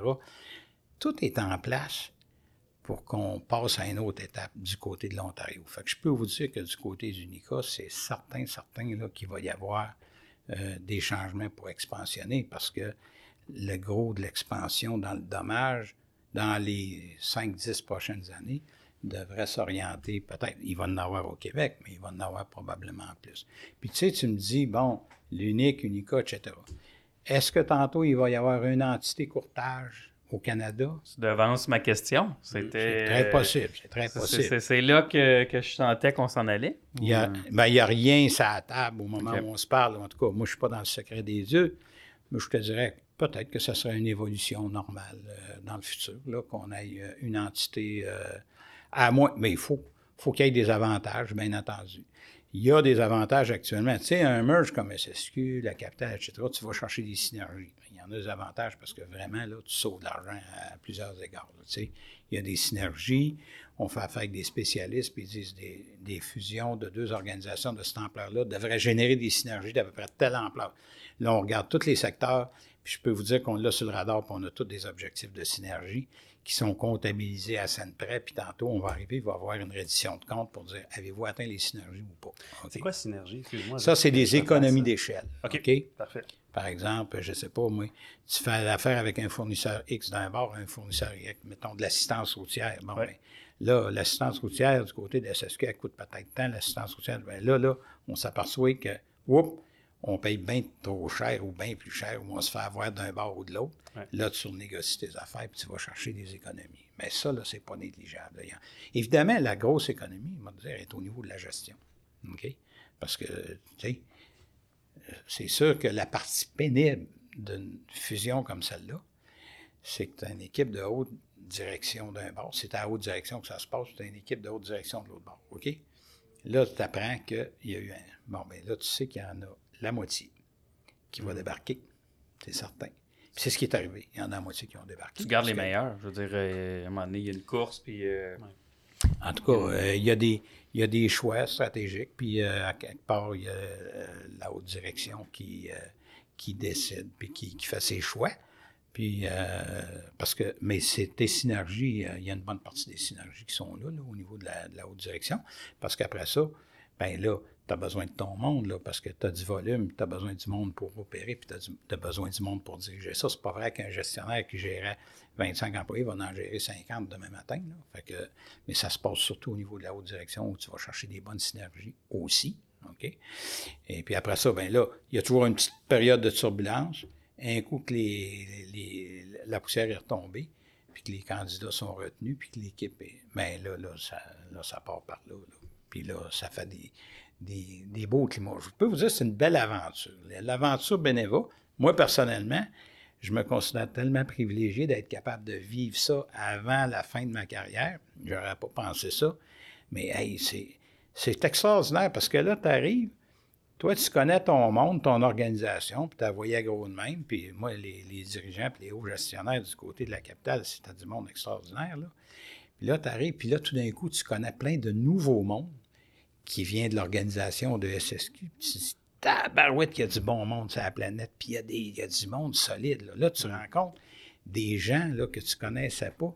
Si est donc bien ça coche, ta madame-là ou ce monsieur-là, c'est donc bien ça coche. Tu choses avec ça, c'est intéressant, c'est allumé, c'est solide. Fait que c'est sûr que tu, tu mets des talents en commun de deux bonnes organisations qui ont bien performé dans le passé, qu'est-ce que tu veux que ça donne? Ça donne une organisation qui a du beau talent. Là. c'est là qu'on s'en va. Fait que Beneva, il faut faire le petit wrap-up. Là. Ça, là, d'abord, on, je vous le dis, on ne sera jamais gêné de dire qu'on fait partie de Beneva. Je sais qu'il y a des coursiers qui vont par des polices de temps en temps aux mains de Beneva. Mais Beneva, c'est diversifié, donc beaucoup plus solide financièrement parce que c'est un gros joueur de collectif, gros joueur de vie, gros joueur de dommages. OK? Fait que là, on est vraiment stable, solide. Et euh, on va avoir des capitaux, on va avoir les moyens. D'abord, dans la technologie, euh, on va mettre des sommes ben, Je pense qu'on peut s'en aller là. Hein. Ça ben, fait une belle transition vers la technologie, euh, qui était un gros sujet qu'on voulait aborder avec toi aujourd'hui. Ah oui. Ben écoute, au niveau du, plan technologique, l'unique, je pense que vous êtes en, transition, en implantation de, de d'une nouvelle plateforme. comment ça se passe? C'est quoi le plan de match? Vous en êtes où? Puis c'est quoi le, le but euh, au bout de la ligne? Euh, c'est-tu, c'est-tu de créer des nouveaux portails? C'est-tu de donner de la connectivité aux courtiers? On, on, aimerait savoir un peu euh, où est-ce que l'unique s'en va. Il y a deux, si on parle de l'unique spécifiquement, OK, il y a deux volets. Alors, il y a la connectivité, puis il y a le numérique. OK? Fait que dans la connectivité, là, on parle par exemple de l'EDI, OK, l'interface. Fait que, qu'est-ce que c'est l'EDI, juste pour que... Bon, mais ça, l'EDI, euh, c'est la façon de transmettre les transactions dont notre système communique, mais en différé overnight. OK? Autrement Avec les, portails, les, les, plateformes des assurances. Avec les BMS des courtiers d'assurance. OK? Donc, c'est la communication avec les BMS. Alors, actuellement, aux assurances des particuliers, le DI fonctionne très bien, autant en upload qu'en download, dans le sens que, tu sais, tu m'envoies une transaction, tu passes par tarif expert, tu payes sur le Python, ça rentre chez nous, paf, tu reçois ta police, puis ton système est mis à jour, ton BMS est mis à jour. Fait que le EDI fonctionne très, très bien au niveau de l'assurance des particuliers, mais là où le bas blesse, c'est en assurance des entreprises, où est-ce qu'il n'y a pas beaucoup d'interface qui se fait avec les BMS actuellement. Il y a PolicyWorks qui est devenu le module commercial d'Applied. Alors, nous autres, on fait de l'upload avec PolicyWorks. Fait que tu vas rentrer des affaires, ça va monter, mais c'est quand même assez basique, puis ça, ça manque d'amour, ça va avoir besoin d'amour. Mais il n'y a pas de download tout. OK? Alors. Fait download étant l'information qui parle Aller remettre le système du courtier à jour suite à l'information qu'il m'a envoyée, puis la police que j'ai émise ou le, le changement que j'ai fait aller remettre le BMS du courtier à jour. OK? Alors là, actuellement, c'est pas ça, parce que bien souvent, le courtier va m'envoyer l'information, je vais coter, je vais y envoyer une prime, je vais dire c'est correct, je vais y mettre une police, puis il est obligé de mettre son, système à jour. Alors, c'est quand même une certaine lourdeur. Fait que l'EDI n'a pas euh, tellement évolué au niveau de l'assurance des entreprises. Alors là, ça, ça, ça, devient pas mal une priorité, je dirais, parce que dans les sondages qu'on a faits, là, au niveau de l'assurance des entreprises. Il faut améliorer notre upload avec PolicyWorks et avec les autres BMS. C'est ça qu'il faut, euh, qu'il faut regarder. Fait tu as le DI. Ensuite de ça, tu as euh, le e-docs. Les e-docs, ça, c'est pas pire, par exemple, parce que ça, c'est les documents en format numérisé, OK, qu'on envoie au courtier. Et les documents, on parle des polices. Les euh, polices, les facturations, les, alors, il y a tous les documents que vous avez besoin. Si toi, tu veux les avoir en format électronique puis les mettre disponibles pour tes assurés en format électronique, bien ça, ça, ça fonctionne bien. Là où est-ce que ça fonctionne moins bien dans le e-doc, c'est que pour une même transaction, on peut t'envoyer différents. Euh, tu peux avoir quatre documents que tu vas recevoir pour une transaction. Ce qui nous reste à faire, qui est sur le radar mais présentement, c'est que le courtier puisse choisir quels sont les documents e-docs qu'il va avoir, parce que là, on envoie tout au courtier. OK? Fait que on se trouve à polluer un petit peu euh, l'environnement du courtier qui reçoit trop de documents par e-docs. OK? Fait que ça, la prochaine étape, au niveau des e-docs, ça va être ça, c'est que le courtier va pouvoir sélectionner. Fait que, alors, ça, c'est les e-docs. L'autre affaire, je dirais, dans, la, connectivité, il y a euh, l'autonomie du courtier. Alors, l'autonomie du courtier, si je parle aux lignes personnelles, je vous dirais que ma vision, c'est que c'est pas pire pantoute, là, dans le sens que, euh, par exemple, en nouvelle affaire, là, il y a à peu près 85 ou 80, entre 85 et 90% de nos nouvelles affaires qui se finalise sans l'intervention d'un souscripteur. Fait que le courtier a quand même pas mal d'autonomie. Il, y a des, il y a des messages, tout ça. Euh, maintenant, euh, du côté de l'entreprise, par exemple, euh, là, il n'y a pas tellement d'autonomie. Ça, c'est très, très, très déficient de ce côté-là. Fait que ça, c'est le volet qu'il va falloir regarder davantage. Comment est-ce qu'on fait pour... On a courtier autonome 2.0 qu'on est en train de brasser, là, parce qu'on avait courtier autonome 1.0. Ça n'a pas été un succès total parce qu'il y avait trop d'irritants et il y avait trop de double, dédoublement de tâches à faire pour le courtier. Fait que là, on est en train de brasser quelque chose. On fait un test actuellement avec quelqu'un pour voir comment est-ce qu'on peut passer ça à autre chose pour que le courtier ait plus d'autonomie. Est-ce qu'on s'enligne vers un portail pour le commercial? Euh, non, je, te dirais que non. Euh, mais pour l'assurance des entreprises, euh, d'abord, si on est capable d'améliorer l'upload puis le download avec PolicyWorks et avec d'autres BMS, on va déjà avoir passé une, grosse étape. Un projet qu'on regardait, puis que le RCCAQ est en mesure de juger mieux que nous autres, mais il y a un projet de DXCA en Ontario actuellement, où est-ce que les systèmes des assureurs, de différents assureurs communiqueraient avec les systèmes de différents BMS via des API communes utilisées par l'ensemble des assureurs. On l'a regardé un petit peu, on a jasé en masse, on a fait des sondages là-dessus. Pas sûr au Québec que c'est la, meilleure euh, option. Euh, parce que des API, c'est des API, il faut quand même les développer. On a bien beau dire, il y en a un qui va développer un API, puis tout le monde va l'utiliser, il faut que tu refasses ta connectivité, tout ça. Puis il y a une autre affaire que vous m'amenez, que vous me faites Mais juste avant, juste que ça soit clair pour les auditeurs, parce qu'on n'a pas tous le même niveau de connaissance, c'est quoi un API? Et tu es probablement mieux placé que moi pour le savoir, mais c'est une espèce de traducteur, hein? c'est une espèce d'application entre les deux qui va prendre l'information qui vient du BMS Applied, mettons, qui va tout marcher ça, puis qui va la traduire pour aller foutre ça dans une bonne case du système de intact ou, euh, ou l'unique, ou, l'unique, whatever. OK? Puis si c'est une police qui part de Kiel, qui passe par l'API, il va marcher l'information de Kiel pour aller la mettre à la bonne place euh, dans un système de, je ne sais pas, de pro mutuel ou de l'unique ou whatever. Alors, c'est ça un API, supposément, que ça fait. C'est un espèce de traducteur entre les deux. Fait que là, on disait, s'il y a un assureur qui développe un API pour une nouvelle affaire euh, commerciale, bien, toutes les autres pourraient reprendre la même API. oui, mais c'est plus facile à dire qu'à faire. Tu, sais, tu pognes l'API, mais il faut que tu fasses du codage, il faut que tu mettes un armée à l'informatique pour euh, rattacher les ficelles. Et aussi, il faut dire qu'en Ontario, il y a une multitude d'assureurs. Il y a beaucoup plus d'assureurs qu'au Québec. Le marché du Québec est pas mal plus concentré. Fait que là, tu dis, bon, au Québec, souvent l'assureur, bon, au particulier, il va faire affaire avec trois joueurs, mettons, puis il connaît le système de ces joueurs-là, comme ils font de sa poche, parce qu'on a déjà regardé hein, aussi pour voir de quelle façon on pourrait développer en temps réel un courtier qui pourra faire des modifications. C'est du jus, là, faire une modification ça à partir de ton Les BMS. courtiers, c'est ça qu'ils veulent. Oui. Au bout de la ligne, c'est qu'on soit capable d'opérer en temps réel, autant au particulier qu'au commercial. Euh, Éviter fait- la double entrée. Et trip, des fois. Oui, oui, oui, Euh, oui, oui, oui, oui. Mais tu sais, le, le projet Data Exchange, je pense que c'est pas pour demain matin. On s'entend que Ouais. c'est un projet à long terme. Euh, mais l'implantation que vous faites de GuideWire dans, chez l'Unique... C'est là qu'est notre espoir. Est là, Ben, c'est ça que, que- que Le je me temps réel, bon, c'est là que je m'en venais tantôt quand je te disais, tu me fais penser à une autre affaire. C'est que nous autres, le temps, le- le- le- les échanges en temps réel, on mise beaucoup sur GuideWire là-dessus parce que GuideWire le fait puis le facilite ailleurs dans le monde, OK? Puis peut-être ailleurs au Canada aussi, parce qu'il y a des joueurs qui sont sur GuideWire où ça a l'air que c'est plus facile de développer des- de, l'in- de la, de la connectivité en temps réel.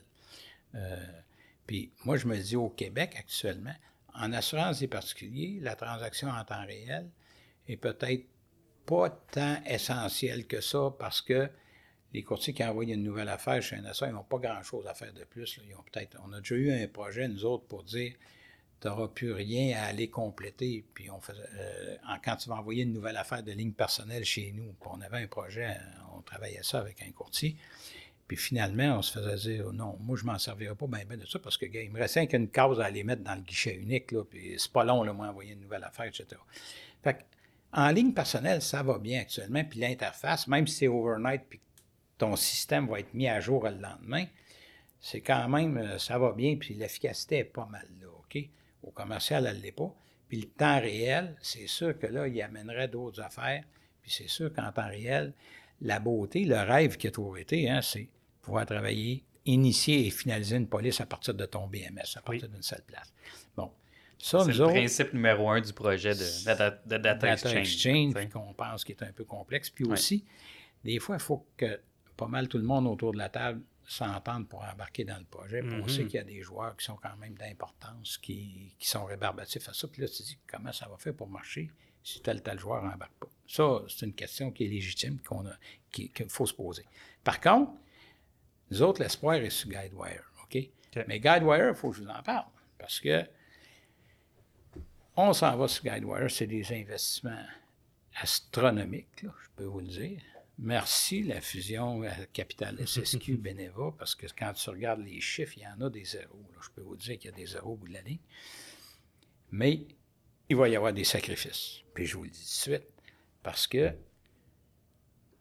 présentement, on a fait la perception. On a migré la perception, parce qu'on prend la suite au complet. Perception, indemnisation, gestion des polices. OK? Puis vraiment, l'exercice qui a été fait par l'équipe de la techno pour sélectionner euh, le système de mission, ça a été hyper rigoureux. Puis là, on, est totalement confiant que GuideWire, c'était le meilleur choix à faire. OK? Parce que les possibilités sont immenses. Mais c'est pas, c'est Pas pas, de la tarte à implanter. Ouais. Oh! C'est comme un courtier qui va me dire j'ai rentré Epic. Euh, Epic, tu n'achètes pas Epic, puis tu, tu, tu mets la- tu, tu plugues la, la switch, puis c'est fini. Là, hein? Vous savez Ouais. comment que c'est. Ah ouais, il y en a qui nous disent que ça prend plus d'un an. Là, Ben, GuideWire, là, c'est plus que ça. Parce que là, au niveau de l'indemnisation, on est à pleine face là-dedans, là, présentement. Fait que l'indemnisation, on devrait avoir complété quelque part dans le courant de l'année prochaine du côté de l'indemnisation. Après ça, on embarque dans un système de gestion de police. Alors, on va commencer par le volet direct du côté de la capitale, OK? Et euh, Unica, probablement dans un deuxième temps, parce que présentement, ils sont sur la même plateforme que la capitale, et l'unique en dernier Ça, ça nous amène dans un horizon de combien d'années? trois ans, Ok. je dirais trois à quatre ans, trois ans avant de commencer à le brasser. d'ici là, il n'y aura pas de changement dans le portail unique, dans le guichet unique nécessairement. On va attendre l'implantation de GuideWire. Il n'aura prochain pas beaucoup, puis pour plusieurs raisons, mais une des principales raisons, je te dirais, quand je fais un projet informatique, là, il y a toujours un ROI qu'on appelle, hein? Oui. la rentabilité du projet, un Return on Investment. Oui. Ce projet-là va nous coûter 500 000, OK? Est-ce qu'il va me rapporter 500 000 dans un horizon de 3, 4 ou 5 ans? C'est comme ça qu'on fait nos calculs. Là, mon ROI, là, moi, c'est tout du jetable, ce que je vais faire dans, le guichet unique actuellement, parce que je sais qu'on s'en va vers GuideWire. Fait que là, là, je suis un ROI de 3 ans. Après ça, je vais être dans un. L'année prochaine, je vais être dans un ROI de deux ans, puis après ça, je vais être dans un ROI d'un an. Comment ça va être dur de rentabiliser un projet? S'il se rentabilise dans un an, je me demande comment ça qu'on n'y a pas pensé avant. Parce qu'on a, on a échappé une balle à quelque part. Fait que c'est pour ça que je vous dirais que les modifications vont être un petit peu au ralenti dans les trois prochaines années, en attendant d'arriver sur GuideWire. Puis je vais aller une coche de plus. Après ça, on va embarquer GuideWire. Là, on va migrer sur GuideWire. Bien, ça, c'est la même affaire. Tu arrives sur GuideWire, et les gens de techno, puis c'est la, la, réalité de la vie, malheureusement, ils nous disent attendez-vous pas à la super totale Day One quand tu mets à Switch on, tu sais. Parce que là, il y a des bénéfices à quelque part, puis il y a des sacrifices à quelque part. Overtime, tu vas régler ça, parce que là, tu vas avoir un 2.0, tu vas avoir un 3.0, puis un 4.0, mais au fil des. Là, quand tu vas arriver au 3.0, 4.0, là, tu, vas l'avoir la totale. Puis là, tu vas être bien content parce que. Mais de toute façon, tu n'as pas le choix. Tu n'as pas le choix parce que le guichet unique, là, il ne fera pas 25 ans, lui-là. Là, tu sais. Il n'est pas nécessaire. C'est pour ça qu'on passe en dernier. Il n'est pas en bout de vie parce que c'est quand même celui-là qui est le plus robuste. Fait que c'est pour ça qu'on commence par les autres puis qu'on finit par le guichet unique. Mais le guichet unique, là, dans 5 ans 17, là, ça va être le temps, un big time que tu, tu, tu Fait que, nonobstant tout ça, il y a des sacrifices un petit peu à l'horizon, mais euh, ça va nous permettre de, de, regarder les 25-30 prochaines années en avant, par exemple, une fois qu'on va être là-dessus. ça va être un peu notre travail, les courtiers, quand on parle, exemple, encore le data exchange, ces choses-là, à vous démontrer d'une certaine façon le, le, ROI de, du projet aussi. Oui, oui, oui. Il va falloir qu'on le démonte encore plus clairement.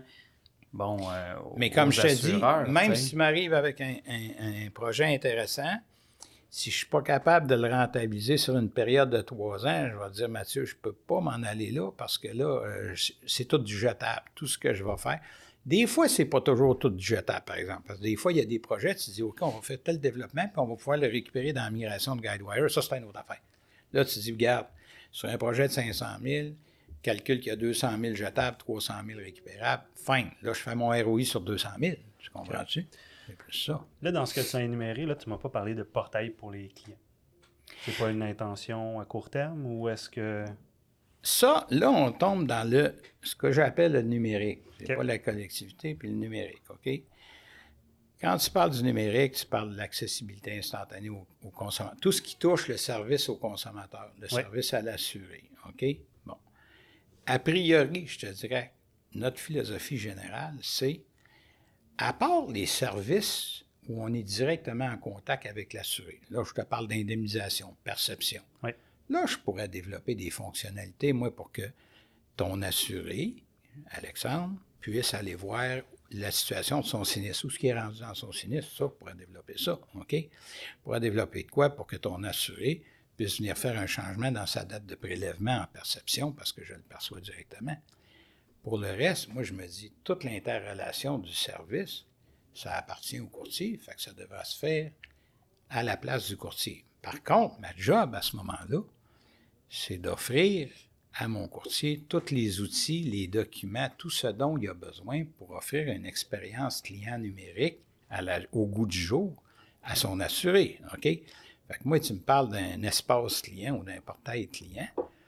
Moi, je dirais, je pense que c'est au courtier, à quelque part, à avoir un espace client où est-ce qu'il va déposer tout ce dont l'assuré a besoin moi, ma job, c'est de m'assurer que je vais te donner tous les outils et tout ce que tu as besoin pour alimenter euh, ton espace client. Alors, en théorie, là, je dirais, la philosophie de base est là. Cela dit, cela ah, dit. Il y a un cela dit. Il y a un cela dit, OK? Mais faut, c'est pas tous les courtiers là, qui sont capables de développer un, un portail, tu sais, je veux dire, c'est du temps, c'est de l'investissement, c'est... T'as raison. Puis, euh, tu sais, euh, il y a des BMS qui sont plus en avance que d'autres, qui ont des bonnes choses, mais c'est quand même du jus de bras. Là. Moi, je connais des courtiers qui donnent, qui offrent des expériences numériques à leurs assurés qui sont autant ça coche que n'importe quel assureur direct au Québec, là, OK? Mais je peux vous dire qu'ils ont mis du jus de bras, puis ça prend quelqu'un qui s'en occupe à temps plein, puis il y a des efforts à mettre là-dedans. C'est comme tu dis, c'est pas tout le monde, puis c'est pas tous les courtiers qui sont capables de faire ça. Fait que moi, la question, c'est ça va appartenir au courtier. Parce que là, ce que je m'aperçois présentement, c'est qu'il y en a deux sortes. Il y a des courtiers qui diraient Je serais donc bien content que tu développes un espace client à quelque part sur ton site web à toi, où est-ce que mes assurés de l'unique pourraient aller consulter le document, pourraient aller voir leur facturation, leur ci, leur ça à jour, puis etc. Puis j'ai d'autres courtiers qui me disent c'est pas de tes affaires, ça, c'est moi qui m'occupe du service au client, alors c'est à moi de le faire. Mais peut-être qu'il va falloir faire les deux tantôt. Je vous dirais que notre pensée est en train d'évoluer tranquillement, pas vite là-dessus, parce que sans ça, je me trouve à condamner le plus petit courtier à avoir une, expérience numérique poète-poète pour ses assurés. Parce qu'il va dire, moi, j'aurai jamais le moyen de développer un espace client puis d'offrir une expérience numérique. Alors, c'est euh, là, ça, mijote à ce niveau-là. Là. Puis plus qu'on avance là-dedans, plus que je me dis, ben peut-être qu'il va falloir faire les deux, mais toujours, parce que la prémisse de base là, qui ne change pas à l'unique, courtier a le choix. OK? C'est ça la prémisse de base. Fait j'ai un espace ce que, client. Ce que tu dis, c'est que ça ne sera jamais imposé. Imposé. Never. C'est là qu'on s'en va. Never. Vous n'avez pas le choix. Vos clients. Ça, je te le dis. OK? Tu veux que je t'alimente ton espace client pour offrir une, expérience numérique euh, à ton, ton, assuré? Go, voici. Puis c'est ma job de le faire. Tu n'en as pas, tu voudrais bénéficier, offrir des services numériques à tes assurés en passant par mon site web. Fine, je vais te l'offrir. Mais t'en veux pas, t'en veux pas. C'est tout. Mais je pense que c'est un must, là, parce que la, la question, tu sais, c'est sûr que c'est au courtier à choisir ça. T'es-tu un assureur par courtage ou t'es pas un assureur par courtage, Simonac, tu sais? Exact. Puis à quelque part, pourquoi ma prémisse de base, c'est que ça devrait être du côté du courtier? Bien, parce que c'est ton client, tu places l'automobile euh, chez Pro Mutuel, puis tu places l'habitation à l'unique, puis tu places le bateau chez, euh, je sais pas. Bon, bien là, euh, ton client, là, il va se falloir qu'il aille sur portail d'un, portail de l'autre, puis pour aller voir ses polices, là, ça commence à être compliqué. Lui est assuré avec un courtier qui assure toutes ses affaires. Oui. Bien là, ça devrait être un, one-stop. Je m'en vais là, j'ai mes factures, j'ai mes polices, j'ai mes sinistres, j'ai mes affaires. C'est ça, ça serait la logique. Mais, force est d'admettre qu'il y a une bonne catégorie de courtiers qui n'auraient pas les moyens, parce que ça demande du jus de bras. Puis il faut penser à ça aussi, parce que à quelque part tantôt, il y a beaucoup encore au Québec de petits courtiers, de courtiers de taille plus modeste, des maudits bons courtiers qui donnent un service A à leurs clients. Mais là, il ne faut pas s'organiser pour faire que, invariablement, reste rien qu'un choix, c'est de se vendre à une grosse organisation. Moi, ça fait bien, bien, bien longtemps que j'ai toujours dit, parce que, en fait, on entendait tout le temps Ah, les petits courtiers, ça va tout disparaître au Québec, ça, euh, il va rester juste des gros, ils vont tous se faire acheter par des gros. Puis moi, je disais tout le temps Pardon, je peux vous montrer, moi, je vois des états financiers de cabinet de courtage où ce que le gars fonctionne dans, ou la madame de son sous-sol.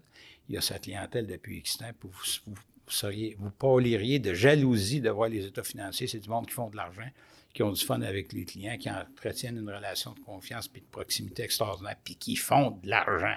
OK? Ça, je disais ça dans le temps, jusqu'à temps que le numérique, parce que le numérique change le portrait. Là. Fait que là, aujourd'hui, tu as un consommateur qui dit Moi, je vais avoir, je vais avoir mes documents instantanément, je vais avoir ma soumission instantanément, etc. Ça change la donne, là. Parce que là, il faut que le petit courtier aussi soit en mesure d'offrir une expérience numérique à son client. Est-ce que tu as l'impression que le courtage ou les courtiers, c'est le temps là, qui bouge. Là? Je dirais pas qu'ils ont pris du recul ou qu'ils sont un peu en retard, mais c'est le temps qu'il y ait un transfert numérique ou qu'il y ait une révision un petit peu de leur planification des prochaines années parce que le transfert devrait se faire. Il ne faudrait pas attendre plus longtemps. Est-ce que tu es d'accord avec ça? Ah, 100% d'accord, euh, Alexandre. 100% d'accord. Ça urge parce que les gens la vivent, l'expérience numérique, partout ailleurs. Hein? Oui puis il y a des assureurs directs qui vont s'évertuer à accélérer le développement numérique. Beneva, évidemment, euh, il y a un gros budget au niveau du numérique, autant pour accompagner les partenaires, puis les courtiers, puis euh, les, les, TPA ou collectifs, etc., mais autant pour les assurer euh, en direct aussi. Là. Fait que, à partout, là, tu sais, fait que ce que tu vis sur Amazon ou etc., tu veux le vivre en assurance aussi. Oui. Et donc, tu as raison, ça hurle il faut, il faut que ça se fasse, puis il faut que ça passe par là euh, le plus rapidement possible. Mais, d'un autre côté, moi, je dis, le courtier a tellement des beaux avantages. Si le courtier prend ce virage-là, parce que, tu sais, il y a toujours un petit peu de pessimisme des fois dans le courtage. Moi, ça me fait rire souvent quand j'entends ça, parce que là, on dit Ah, ça prend de la notoriété, puis ça prend une image de marque euh, épouvantable. Oui, c'est correct.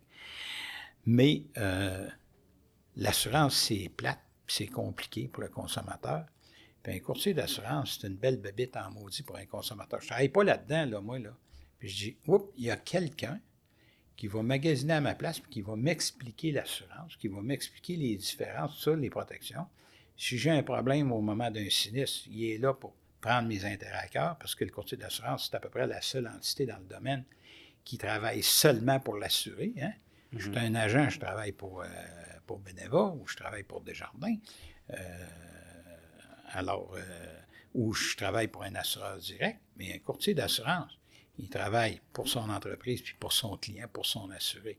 Alors là, j'ai quelqu'un qui m'explique ça, qui démêle tout ça pour moi, qui magasine pour moi, OK? Puis que si j'ai un problème au moment d'un règlement, d'un sinistre, il va m'expliquer, puis il va me dire qu'est-ce que j'ai le droit de faire. Il va aussi me dire, ça c'est un point non négligeable aussi, il va aussi me mettre en lumière l'importance de dire toute la vérité puis euh, de donner l'heure juste là, à l'assureur. Parce que je peux vous dire qu'on en voit passer. Puis des fois, là, c'est anodin, là, mais c'est la nature. C'est la nature humaine. Tu vas voir des situations où ce que, malheureusement, la personne n'a pas donné l'heure juste, puis quand il arrive un claim, il est trop tard pour y penser. OK? Mm-hmm. Bien, que tu sois assuré par un assureur direct, que tu sois assuré par un assureur par courtage, si euh, tu n'as pas dit que tu avais un passé criminel, mettons, prenons cet exemple-là, puis que c'est quand même sérieux parce que si tu as quelque chose qui est en lien direct avec l'assurance, bien, que ce soit n'importe quel assureur direct, Desjardins ou autre, ou Beneva, tu vas dire Hey, hey, hey, tu as, un primitif long comme le bras, puis tu ne me l'as pas dit, puis je t'aurais jamais assuré, on ne paiera pas. Tu as passé au feu, mais là, c'est ton problème. Là.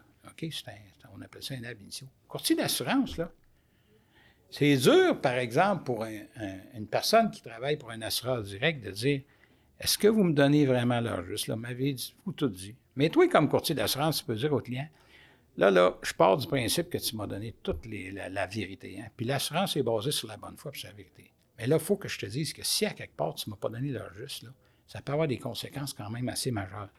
Puis moi, je dis ça. Je répète ça à, des amis, de la famille, des gens qui sont, qui sont dans mon entourage puis qui ne connaissent rien dans l'assurance. Je dis, on va s'entendre une affaire. Tu donnes toujours l'argent à ton assureur. J'ai trop vu de cas qui m'ont arraché le cœur. Moi, tu dis, ne peux pas payer ça. Le client m'a menti, il nous a menti complètement. Puis, euh, puis là, tu dis, Caroline, j'aurais donc aimé ça, upfront, dire à ce client-là, c'est quoi l'importance de donner un. Mais le courtier, il peut faire tout ça aussi. Puis la relation de confiance est là. Puis si tu veux parler à Mathieu tout le temps, quand tu as un cas, tu vas parler à Mathieu. Ce n'est pas le cas ailleurs. Fait que les avantages du, courtier d'assurance, si en plus le courtier est capable d'offrir une expérience numérique, puis il y en a qui le font, mais est capable rapidement de se mettre au diapason au niveau de l'expérience numérique, sans trop avoir d'écart dans prime. Ça, on peut en parler longtemps de l'écart de prime. On, on, peut en parler à plein. Mais si tu es capable de tout faire ça, là, pourquoi que le courtage, non, non seulement ne maintiendrait pas ses parts, mais pourrait même regagner des parts? Parce que si tu reviens, ça coche au niveau du numérique. Puis à part de ça, ça se démocratise. Il y a des outils qui vont démocratiser ça puis qui vont rendre ça peut-être moins dispendieux aussi dans le futur. Mais Alex, tu as raison, là, ça presse. Il faut que le courtier soit à la page au niveau de l'expérience numérique. Ça, c'est la prémisse de base. Mais le futur du courtage, ou l'évolution, pas le futur, le courtage, il va toujours en avoir, OK? Le futur, il va toujours exister. Moi, ça ne disparaîtra jamais des courtiers d'assurance, OK? Mais l'évolution du marché du courtage au Québec va dépendre en grande partie de la capacité du réseau à offrir une expérience numérique satisfaisante selon ce que le consommateur juge satisfaisant. Si les courtiers échappent cette balle-là, nonobstant les bons avantages que tu as ailleurs, puis même si l'écart de prime est raisonnable, tu vas continuer à perdre des parts de marché. Puis moi, je n'exclus pas le scénario que ça soit le contraire. Puis que l'expérience numérique euh, se bonifie du côté du courtage, puis que le courtage réussisse à maintenir et à regagner des parts. Fait que ça nous prend pour ça des projets. C'est des, projets, que ce soit par courtier ou même des projets d'industrie. je pense que c'est important qu'on aille là, qu'on se regroupe, qu'on travaille ensemble, parce que ça va prendre je veux pas, euh, au, terme de tout ça, là, beaucoup de, de, de, travail et d'entraide, je crois, dans le réseau. Euh, je pense qu'on t'a partagé il y a quelques, quelques jours un, un, projet qui est en développement là, dans, dans l'industrie du mhm. courtage, mhm. Euh, qui est un futur agrégateur ah pour, pour les courtiers. Euh, un agrégateur, Alex, je sais pas si tu veux expliquer un peu euh, qu'est-ce que ça veut dire euh, pour tout le monde. Oui, ben, j'oserais pas trop m'avancer. Je vais laisser les personnes techniques le présenter quand ça va être le temps et, en temps et lieu. Pardon. mais en gros, la RCCAQ est après se positionner pour défendre les intérêts du courtage, mais auprès de la clientèle, chose qui avait peut-être un peu moins dans le mandat jusqu'à présent. Okay. Euh, sont à mettre en ce n'était pas un mandat de la SCAQ et c'en est un depuis les dernières planifications stratégiques. Euh, la dernière. Puis euh, le comité technologique sur lequel j'assiste avec Mathieu, ben, il y a eu beaucoup de réflexions faites depuis maintenant près de trois ans. Et on, on, en vient à essayer de développer des outils. Euh, on pense que c'est pas juste d'attendre que les assureurs nous donnent les outils. On pense que le courtage doit prendre, euh, prendre le pas dans, cette direction-là. Euh, puis si on va avoir notre mot à dire aussi, il faut, faut arrêter. En tout cas, on s'est déjà fait dire You guys walk, you talk the talk, but you don't walk the walk, right? c'est peut-être un peu vrai, mais je pense que c'est ça va dans, dans les deux sens. C'est-à-dire qu'on a besoin des assureurs mais on a besoin que les courtiers embarquent, qu'ils développent des choses, puis qu'on essaye des choses. Puis on, veut se différencier. Ce qui arrive, c'est que les outils, là, je fais une grande parenthèse, mais les outils qui sont disponibles sont les mêmes pour tout le monde. Fait que l'expérience client du courtier, je ne sais pas qu'elle est mauvaise, mais elle est la même pour tout le monde présentement. Du moment que tu veux faire quelque chose de différent, que tu veux t'en aller dans un chatbot, que tu veux en aller, ça devient difficile parce qu'il y a tellement euh, il y, a tellement d'étapes, il y a tellement d'aspects difficiles du fait qu'on transige avec plus d'un assureur qui ne sont pas tous au même niveau, qui n'ont pas tous la même réalité. Euh, donc, euh, pour revenir au RCSQ, on a décidé de, que le RCSQ parle au nom des cabinets d'assurance et qu'ils mettent en place des outils pour l'industrie. Un des premiers outils qui, va, qui va être développé, puis au moment où l'épisode va sortir, je pense que le mot va, va circuler un peu plus, c'est un agrégateur. Donc, une plateforme, une interface web où le client, va pouvoir, l'utilisateur va pouvoir aller magasiner, avoir une expérience numérique complète. On ne va pas jusqu'à acheter une police d'assurance en ligne, mais cette plateforme-là va faire valoir seulement les intérêts du courtage. C'est-à-dire qu'au final, ça va être un courtier qui va recevoir le, lead, qu'on peut dire, qu'on peut appeler comme ça. La référence. Oui, la référence.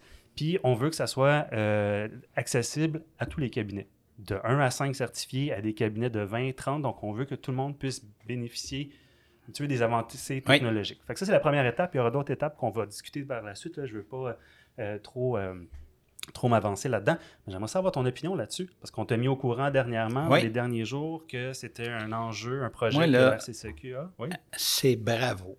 Bravo, parce que ce qu'on dit, ce qu'on a souvent dit au RCCQ et au réseau en général, bien, vous devez faire des choses, puis vous devez prendre certaines choses en main pour euh, accélérer votre développement. Actuellement, au niveau de l'acquisition de nouvelles affaires, c'est pas si simple que ça. Pourquoi? Parce que vous vous battez contre Desjardins avec sa publicité partout à TV, contre Capital, SSQ, Beneva, appelez comme tu voudras, euh, tout le, volet des directs, contre il y a certains joueurs euh, courtage qui sont quand même dans un volet, euh, en tout cas, qui, qui, vont chercher, qui font beaucoup de publicité, puis qui amènent des leads, mais qui ne vont pas toujours chez les courtiers. Alors, moi, je dis, c'est génial, OK? C'est génial parce que là, c'est une excellente façon d'aller chercher de la nouvelle clientèle. Puis c'est la façon, je sais, hein, celle-là qu'on connaît le plus, c'est Clicassure actuellement les cassures, ça alimente bien du monde. Ça alimente des assureurs directs, ça alimente des courtiers, ça, euh, ça, alimente. Il y en rentre des lits là, dans, dans, dans, les cassures dans, une année. Ben oui. Et c'est la bonne façon. Puis que ce soit un, agrégateur courtage, moi, ce que je trouve le fun là-dedans, c'est que même le plus petit cabinet qui a moins de moyens, aujourd'hui, tous les courtiers peuvent acheter des leads aussi de, de cassures, peut-être, mais ils vont demander des quantités minimum, etc. Il y a des exigences. Un petit cabinet n'aura peut-être pas le, luxe de, se permettre Quelqu'un qui veut débuter, tu sais, même un cabinet un peu plus gros qui dit Moi, je vais me lancer là-dedans. Euh, tu n'as pas d'équipe de vente de, qui est organisée. Donc, tu sais, c'est un apprentissage, c'est une façon de faire qui, qui, a, une, comme, qui a une progression là, dans le temps, puis qui n'est pas. Euh, puis c'est winner pour le consommateur aussi, parce qu'à quelque part, évidemment, il ne faut pas sous-estimer le challenge du marketing de ça, hein, parce qu'à quelque part, faut que le consommateur ait envie d'appeler puis de faire une demande sur le site de l'agrégateur. Alors là, il y a quand même un gros travail à faire, ça c'est à ne pas négliger. Mais si vous avez des bons assureurs derrière ça, puis que l'expérience est numérique et simple, parce que rentre tes informations, etc., paf, paf, paf, tu as deux, trois, quatre euh, soumissions d'assureurs courtard. Pouf, je prends celle-là, le courtier te rappelle tout de suite, parfait, vous venez de, soumissionner. Ou même des fois, le client va assez loin dans le parcours, mais il ne va pas jusqu'au bout. S'il y a un courtier qui est capable de le ramasser puis de le rappeler tout de suite, mais je peux vous dire que ça, que tu sois un petit, un moyen ou un gros courtier, pour nous autres, sont tout importants, les courtiers. Là. Bien là, le petit courtier peut euh, y trouver son compte là-dedans, puis le moyen, puis le gros. Alors, euh, puis ça, c'est la partie la plus difficile, la sollicitation. Puis c'est les grosses organisations qui ont plus les moyens de faire de la sollicitation active. Bien là, ça démocratise pour tout le monde l'apport de nouvelles affaires et la sollicitation de nouvelles affaires. C'est un peu ça aussi, c'est que moi, mon petit cabinet avec mon petit site Internet qui veut se positionner puis qui veut acheter du, du clic sur, sur Google ou sur Facebook, puis je vais avoir des budgets incroyables. Je n'ai pas les connaissances, je ne sais pas par où commencer, je vais faire affaire avec une firme, ça va, faire, ça va prendre une grande partie de, de, de, mes revenus, de, mes, de mon budget. Euh, puis de ton temps? Puis de mon temps, parce que la gestion... SEO, SEM, la data, tu sais, as tout un jargon là-dedans, c'est complexe. Là. Alors que là, ben ce qu'on pense, du moins, si le RCCQ se positionne. Prendre ça en main. Oui, prend ça en main, puis s'occupe de faire le marketing. Chapeau, chapeau. C'est sûr, sûr que nous autres, on encourage ce projet-là big time, là. Big time. C'est un, c'est, une, vraie bonne idée. C'est une vraie bonne idée. Vraiment, là. Parce que quand tu regardes le numérique, là, pour la nouvelle affaire, là, moi, je pense que ça, c'est, euh, c'est génial. Parce que ça n'enlève rien en parallèle de ça de faciliter les choses, puis d'éviter les doubles transactions. Puis de, on a quand même bien d'autres choses à faire en arrière de ça. Fait que dans le futur, mettons, je projette ça dans le futur, là, où est-ce que tu as un agrégateur qui fonctionne, qui amène beaucoup de leads, puis qui alimente beaucoup les courtiers d'assurance, puis que le réseau de courtiers en est à un stade où il offre une expérience numérique au consommateur qui est bien, bien euh, à, la fine pointe euh, puis qui offre son service personnalisé, puis les avantages du courtier, puis on a réussi à contenir des différences de primes, etc. Ben là, qu'est-ce que tu veux je te dis? On se bat sur le même terrain, dans, un, dans une situation comme celle-là. Puis euh, les gens qui sont actuellement en ligne, euh, l'impression, et même ce qu'on a comme, comme data, c'est que c'est des gens qui sont actuellement un peu plus du côté des directs. Donc, pour aller chercher une clientèle ou développer ben, des nouveaux assurés. Tu sais, des jeunes qui, qui, rentrent dans le marché de l'assurance, ben, il faut se positionner. Parce qu'ils n'auront pas le réflexe de dire hey, je vais appeler le cabinet de courtage euh, au coin de ma rue. Non, ça marche C'est par là qu'ils passent. Mais c'est par là qu'ils vont passer. Ils vont faire assurance automobile, assurance habitation. Pouf, il va arriver de quoi? Courtier en ligne, courtier direct ou je sais pas quoi. Ah, ça, ça m'intéresse. C'est vrai, un courtier d'assurance. Puis en mettant à l'avant-plan les avantages Et voilà, on revient à ce que tu disais tout à l'heure. Il faut vraiment que ça soit highlighté big time, ça, les avantages du courtage. parce qu'ils sont là, ils sont réels. Et c'est des avantages que tu verras jamais du côté de l'assureur direct. Mm-hmm. Euh, c'est aussi simple que ça. on, parle de, on parle de futur, euh, veux, pas, euh, depuis, euh, depuis tantôt. Euh, j'aimerais savoir ton point de vue sur tous les changements qu'on t'a prévoir. Euh, la grosseur des cabinets, les tailles, les petits cabinets, il y en a de moins en moins. J'avais quelqu'un chez vous à un moment donné qui me disait ah, quand j'ai commencé comme représentant, euh, je pouvais les compter sur les doigts de ma main le nombre de cabinets qui avaient plus qu'un million. oui. Aujourd'hui, c'est un peu l'opposé. C'est-à-dire que des cabinets de moins de 1 million, il n'y en a plus tant que ça, ou c'est l'impression qu'on a. Euh, les, cabinets, bon, il y a des, acquisitions qui se Mais ça, c'était peut-être chez nous et c'est vrai, mais ça, c'est un phénomène double. C'est le fait qu'il y a moins d'assureurs, puis il y a moins de cabinets. OK, mais c'est vrai qu'il y, a moins de petits cabinets, parce qu'en général, il y a moins de cabinets, puis il y a moins d'assureurs aussi. C'est pour ça que, moi, je peux vous dire qu'en 2000, quand je suis arrivé à l'UNIC, on écrivait 39 millions, puis j'ai un courtier qui me donnait 4 millions. J'avais plus que 10% de mon chiffre d'affaires avec un courtier. C'est quelque chose. Mais des courtiers d'un million, écoute, là, c'était, c'était quelque chose, un courtier d'un million. Aujourd'hui, je vous dirais, euh, j'aurais dû euh, faire une vérification avant, mais je peux vous dire que probablement que mes 20 plus gros cabinets sont tous en haut de peut-être 3-4 millions. Alors, sur un, sûrement en haut de 4 millions, sur un total de, on a à peu près 300 cabinets de courtage actuellement. Mais aussi, il, reste quoi, 5 assureurs par courtage, c'est ça, en ligne personnelle, ou des généralistes qui font du commercial, des lignes personnelles, etc. Fait que là, dans le temps, il faut dire qu'un courtier d'assurance pouvait avoir 10 compagnies d'assurance, faisait affaire avec 10 assureurs parce qu'il marchait à papier avec tout le monde. Fait que c'était pas plus d'ouvrage un clos, c'était de l'ouvrage partout. tout est à papier. fait que, mais là, ça s'est rationalisé. Il y a eu, on sait qu'est-ce qui s'est passé avec le marché de, la, de l'assurance de dommages au Québec euh, dans les dernières années. Fait que, mais euh, il y en a encore des petits cabinets. Il y en a de moins en moins, mais euh, il y en a encore. Puis là, il faut, faut trouver une mais Dans cette optique-là, au niveau des, des, des cabinets, le développement, est-ce que l'actionnariat dans des cabinets, le financement de cabinets, c'est-tu quelque chose qui, qui, est dans votre radar, qui est dans votre, euh, dans votre esprit actuellement? Ça, c'est tout le temps. OK? Je vous dis pas qu'on a une tonne. Là. Euh, on a quelques cabinets où on a des partenariats, où on a de l'actionnariat. On a avec qui on a du financement. OK? Le financement, je vous dirais que dans les dernières années, euh, il y en a moins pour la raison que les, les banques sont excessivement agressive. OK? Fait que, tu sais, c'est différent parce que les banques sont en mode appariement, puis nous autres, on est en mode placement. ce que ça veut dire, c'est que la banque, elle regarde ça, puis elle a une montagne de fric dans ses coffres, puis il faut qu'elle le fasse travailler. Fait qu'elle est capable de sortir un taux en bas de 2% ou 2 pour la faire travailler parce qu'elle dit plutôt que de la laisser dormir, il faut que je fasse travailler. C'est ça en mode appariement. Il faut qu'elle prenne les sommes qui sont déposées puis qu'elle les fasse travailler d'un bord. Nous autres, on est en mode placement parce que la gang des placements vont me dire OK, je veux bien sortir un million pour qu'on le prête euh, à, ton courtier, mais moi, il, rapporte du 6% actuellement. Pourquoi ça fait qu'on sortirait ce million-là puis qu'on y fasse rapporter du 2 Fait que c'est ça le question. Fait que j'ai de la misère à être aussi compétitif que les banques. On en fait, là, on en fait, puis je peux vous dire qu'on s'était tiré le poids en masse sur certaines situations, mais c'est difficile du côté du financement. Dans le sens que souvent, je vais dire moi-même au courtier, je vais dire Hey, appelle telle banque, appelle la BMO, la nationale, la Laurentienne, là. Fais, fais, le tour, tu vas voir, tu vas avoir des conditions. Juste pour bien comprendre, là, pour donner un exemple, le financement, ça serait exemple, j'ai un cabinet, j'ai une intention d'acquérir un autre volume dans un, cabinet, un cabinet. Je viens de voir, je dis écoute, euh, Yves, j'ai besoin de sous, tu veux-tu m'épauler?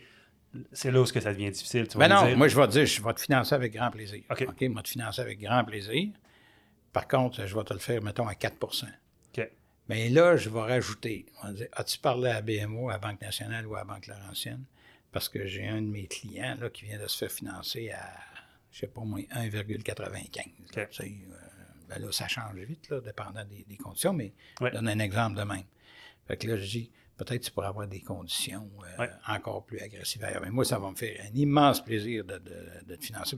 Puis l'autre affaire, c'est que du côté bancaire, Aujourd'hui, ce qui n'était pas le cas il y a quelques années, on va reconnaître la valeur de l'achalandage de ce cabinet de courtage-là. Parce qu'actuellement, ça se vend à des multiples, hein, euh, à 4 et plus que 4. Et auparavant, les banques avaient bien de la misère à, se faire une tête, parce que les autres, ils marchent en fonction des multiples du profit en bas de la ligne, OK? Fait que souvent, tu vas voir un cabinet de courtage avoir une forte croissance, OK? Mais une forte croissance, bien souvent, à la fin de l'année, tu n'as pas nécessairement fait un profit astronomique. Mais si ton volume a augmenté de 20 là, ça vaut de l'argent ici, cet achalandage-là, quand tu fais quatre fois les commissions et plus. Là, euh, aujourd'hui, les banques reconnaissent ça. Fait qu'ils ont plus de facilité. Là. Euh, maintenant, ils ont compris ça. Puis, tu sais, je veux dire, avez-vous déjà vu les multiples partir par, l'autre bord, vous autres? Non. Moi, là, euh, j'ai vécu un temps où ça se vendait une fois, là, les, commissions. Puis quand c'était une fois et demie, on disait, sont fous, ça n'a plus de bon sens, une fois et demie les commissions. Ça ne revirera pas. Dans un sens que, bon, il y aura sûrement moins de cabinets, donc à quelque part, la valeur va, va se maintenir. pas que ça va continuer de monter parce qu'à un moment donné, il y a une limite au multiple du profit. Tu sais, des fois, tu vas dire, on va vendre ça 10 fois les profits, 12 fois les profits, OK? Là, si tu augmentes les multiples, là, dans bien des situations, si le profit n'est pas là, ça ne fait plus de sens là, parce que là, tu es rendu à 15-20 fois le profit. OK? Fait que ça, c'est, une affaire. Je ne vous dis pas que ça. Je, serais surpris que ça augmente, OK? Mais euh, je ne verrais pas que ça diminue parce que c'est, l'offre et la demande. Hein? Fait un cabinet de courtage, que ce soit dans 3 ans, 4 ans, 5 ans, 10 ans, qui décide de vendre son cabinet, bien, tu vas toujours avoir des gros cabinets de courtage, des très gros cabinets de courtage qui sont intéressés d'en faire l'acquisition parce que c'est des acquéreurs et des agrégateurs. Tu vas toujours avoir un assureur direct qui va être intéressé aussi de regarder ça et d'acheter ton achalandage. OK? Fait que, d'après moi, c'est un marché hyper concurrentiel, hein, donc, moi, c'est la, la demande qui, qui gère le prix que tu peux fixer. Puis moi, je pense que la demande va toujours être là. La demande ne baissera pas. Fait qu'un cabinet dans 10 ans qui va dire Moi, là, c'est mon l'achalandage, ça appartient au courtier, c'est mon achalandage, je décide de vendre mon organisation, bien, c'est bien de valeur, mais il va avoir. Il va, il va trouver preneur. Il va trouver preneur. Il va trouver preneur. Fait que je ne verrai pas là, que la valeur euh, diminue. Moi, je serais bien confortable pour les cabinets de courtage de dire mon bas de laine, il est là, je l'évalue à peu près à ça, puis euh, c'est quand même assez, assez safe. Là. Parfait. Donc là, on parle de financement, qui est encore une option disponible auprès des assureurs, dont chez l'UNIC, mais la banque est rendue très présente dans cette, euh, cette équation-là. Euh, pas partenariat, mais actuariat. Actionnariat. Actionnariat, merci. C'est là, où je voulais en venir. Il y a des actionnaires et des actuaires, c'est pas la même bébé, je peux te le dire. Super. Actionnariat dans les cabinets. Il y a eu beaucoup d'enjeux dernièrement, le, 20 les réglementations de l'AMF. Oui, oui, oui. Qu'est-ce que tu en penses? Tu vous situez où? Puis... Euh, nous autres, euh, on, est, euh, on est actionnaire chez certains cabinets de courtage, puis on est un, on s'entend sur une affaire. Tu sais. Nous autres, on n'est pas là pour gérer un cabinet de courtage. Si le courtier sans le besoin d'avoir un assureur comme partenaire pour différentes choses. Il, peut vouloir aller chercher des capitaux pour pouvoir investir ou etc. puis il est prêt à, céder une partie de son, son, la propriété de son entreprise. Nous autres, ça nous fait bien, bien plaisir, mais c'est pas nous autres qui gèrent le cabinet. Puis on n'est vraiment pas un actionnaire euh, directif ou envahissant. On est plus des silent partners, je dirais. On siège sur les conseils d'administration, mais quand on s'assied à un conseil d'administration, de cabinet de courtage, bien là, je me mets en mode courtier. Puis là, on s'assied autour de la table, là, c'est pas l'unique qui parle, c'est comment est-ce qu'on fait pour aider le courtier à avancer puis à se développer, puis ça. Puis on, met on fait travailler nos neurones, là, on se creuse les ménages un peu pour voir comment est-ce qu'on fait pour aider ce courtier-là à évoluer puis à avancer. Penses-tu que ça pourrait être vu comme un avantage pour un cabinet, pour un de, cabinet de, regarder cette option Ça dépend, ça dépend des, des, besoins du cabinet, mais définitivement parce que je te dirais, il faudrait poser la question à, nos cabinets partenaires, mais euh, il n'y en a pas un qui a l'air malheureux à date. Là. Je pense que c'est le contraire. Là. En général, ils sont bien, bien, bien contents. Fait que, puis moi, je trouve ça le fun parce que moi, j'adore ça. Et euh, je serais bien content qu'on en aille plus. Parce que d'abord, c'est des placements, comme je vous disais tantôt. Il n'y a pas de gêne, là, parce que c'est des placements qui sont. On ne jamais parlé d'une scène avec ça. Au contraire, c'est des placements qui sont hyper rentables. Surtout par les, temps qui courent, tu sais, je veux dire, la valeur, les cabinets de courtage sont en santé, l'expérience de sinistre est exceptionnelle, les participations aux bénéfices sont exceptionnelles. Alors, on s'entend qu'il n'y a pas beaucoup de cabinets de courtage qui ne font pas d'argent de ce temps-là, on va se le dire. Fait que quand tu es actionnaire, c'est des maudits bons placements. Puis je peux vous dire que j'ai jamais vu personne des placements venir me dire Hey, ce placement-là, là, il me semble. Non, non. Euh, contraire. Le monde est bien, bien content. Là, fait que, et ça nous permet, ça nous met en contact plus étroit avec la réalité des courtiers. Moi, j'aime ça. Moi, je siège sur les conseils d'administration des cabinets où on est partenaire. Puis j'aime ça, puis je veux. Euh, j'y tiens.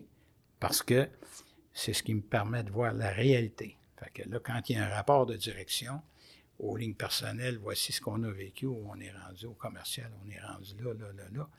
Puis comme je vous dis, là, nous autres, on n'est jamais, jamais là pour dire Ouais, mais vous devriez faire ci, vous devriez faire ça. Non, mais on dit on se met en mode qu'est-ce qu'on peut faire pour aider le cabinet de courtage? Pas l'unique, là, mais en général, pour solutionner tel tel problème, mettons. Puis c'est très riche d'apprentissage. Je peux vous dire qu'on on apprend bien plus que. en fait, le plus grand apport, c'est nous autres qui le reçoivent parce qu'on on apprend de ces organisations-là à tour de bras. Là, tu sais. Alors, c'est juste du positif pour l'unique, parce que ça nous permet d'être mieux groundé puis d'être mieux connecté sur la réalité courtage puis de voir c'est quoi les vrais problèmes que vous affrontez puis que vous envisagez. Tu sais, on jase là, en, lunch tantôt, là, je sais ce que vous vivez là, parce que je l'entends autour de la table quand on fait des conseils d'administration avec d'autres euh, des partenaires. ça, c'est. Mais ça, on, est toujours bien content. Tu sais, un cabinet vient me voir et me dit Prendrais-tu une participation dans mon cabinet? Avec grand plaisir. OK les cabinets viennent te voir pour, faire la demande. Parce que des fois, on entend l'histoire inverse. non, parce qu'il y a une pression. mais comme je te dis, on n'a pas une tonne. Là. Mais ceux qu'on a, c'est des cabinets qui sont venus nous voir pour nous, euh, nous proposer de prendre une participation. Puis les cabinets qui sont déjà qui ont déjà un beau volume chez l'unique puis qui, qui ont déjà créé une relation à faire. Exactement. Absolument. Sinon, des, des, nouveaux cabinets. Euh, bon, quelqu'un qui, qui nous écoute, qui disait je, je veux partir en affaires, je veux m'ouvrir un cabinet. Ah, il va sûrement en avoir. Là, on vient de parler de la valeur qui est en ben, croissance, euh, des, des, des, des, défis qui. Tu sais, êtes-vous ouvert à un, peut-être les aider, leur donner des contrats? Tu sais, c'est quelque chose que l'unique est, comment dire, est partenaire et euh, veut promouvoir? Je, euh, je, te dirais là qu'on a très, très, très, très peu d'exigences pour octroyer un contrat d'assurance, un contrat d'agence, un contrat de courtage. Là. Euh, là-dessus, là, on est super ouvert à ça.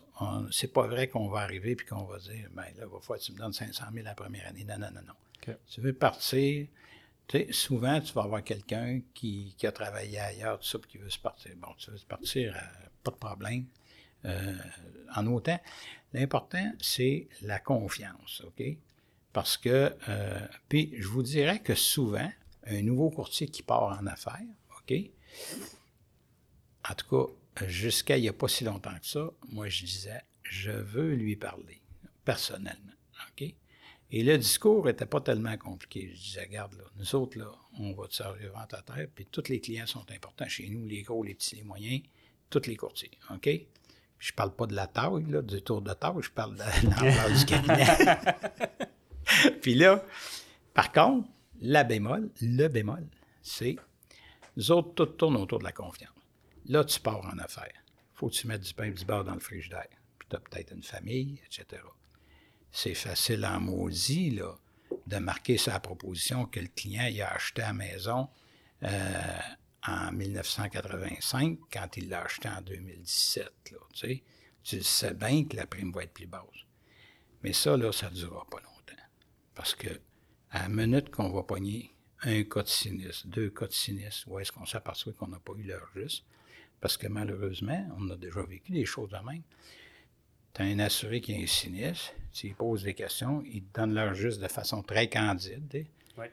Pourquoi il a raconté une menterie à son courtier quand il est prêt à dire à l'assureur, en toute honnêteté, euh, ben non, je l'ai acheté en 2018, la maison, je ne l'ai pas acheté en 1985, là, ou en en 1999. Bon. Alors, il y a toutes sortes d'affaires qui sont faciles de même. Je veux dire, il est marié, il n'est pas marié, il est ci, il est ça, il y a des critères de tarification, comme on Fait que moi, je dis tout le temps, t'es mes yeux t'es mes oreilles, OK? Tu pars en affaires, donne-leur juste, puis joue pas ces games-là. Parce que si tu joues ces games-là, après ça, t'es fini, t'es barré. Parce que euh, c'est bien dommage. Euh, après ça, c'est fini quand le lien de confiance est brisé, il est brisé. Puis là, c'est doublement important aujourd'hui. Pourquoi? Parce qu'il n'y en a plus de marché.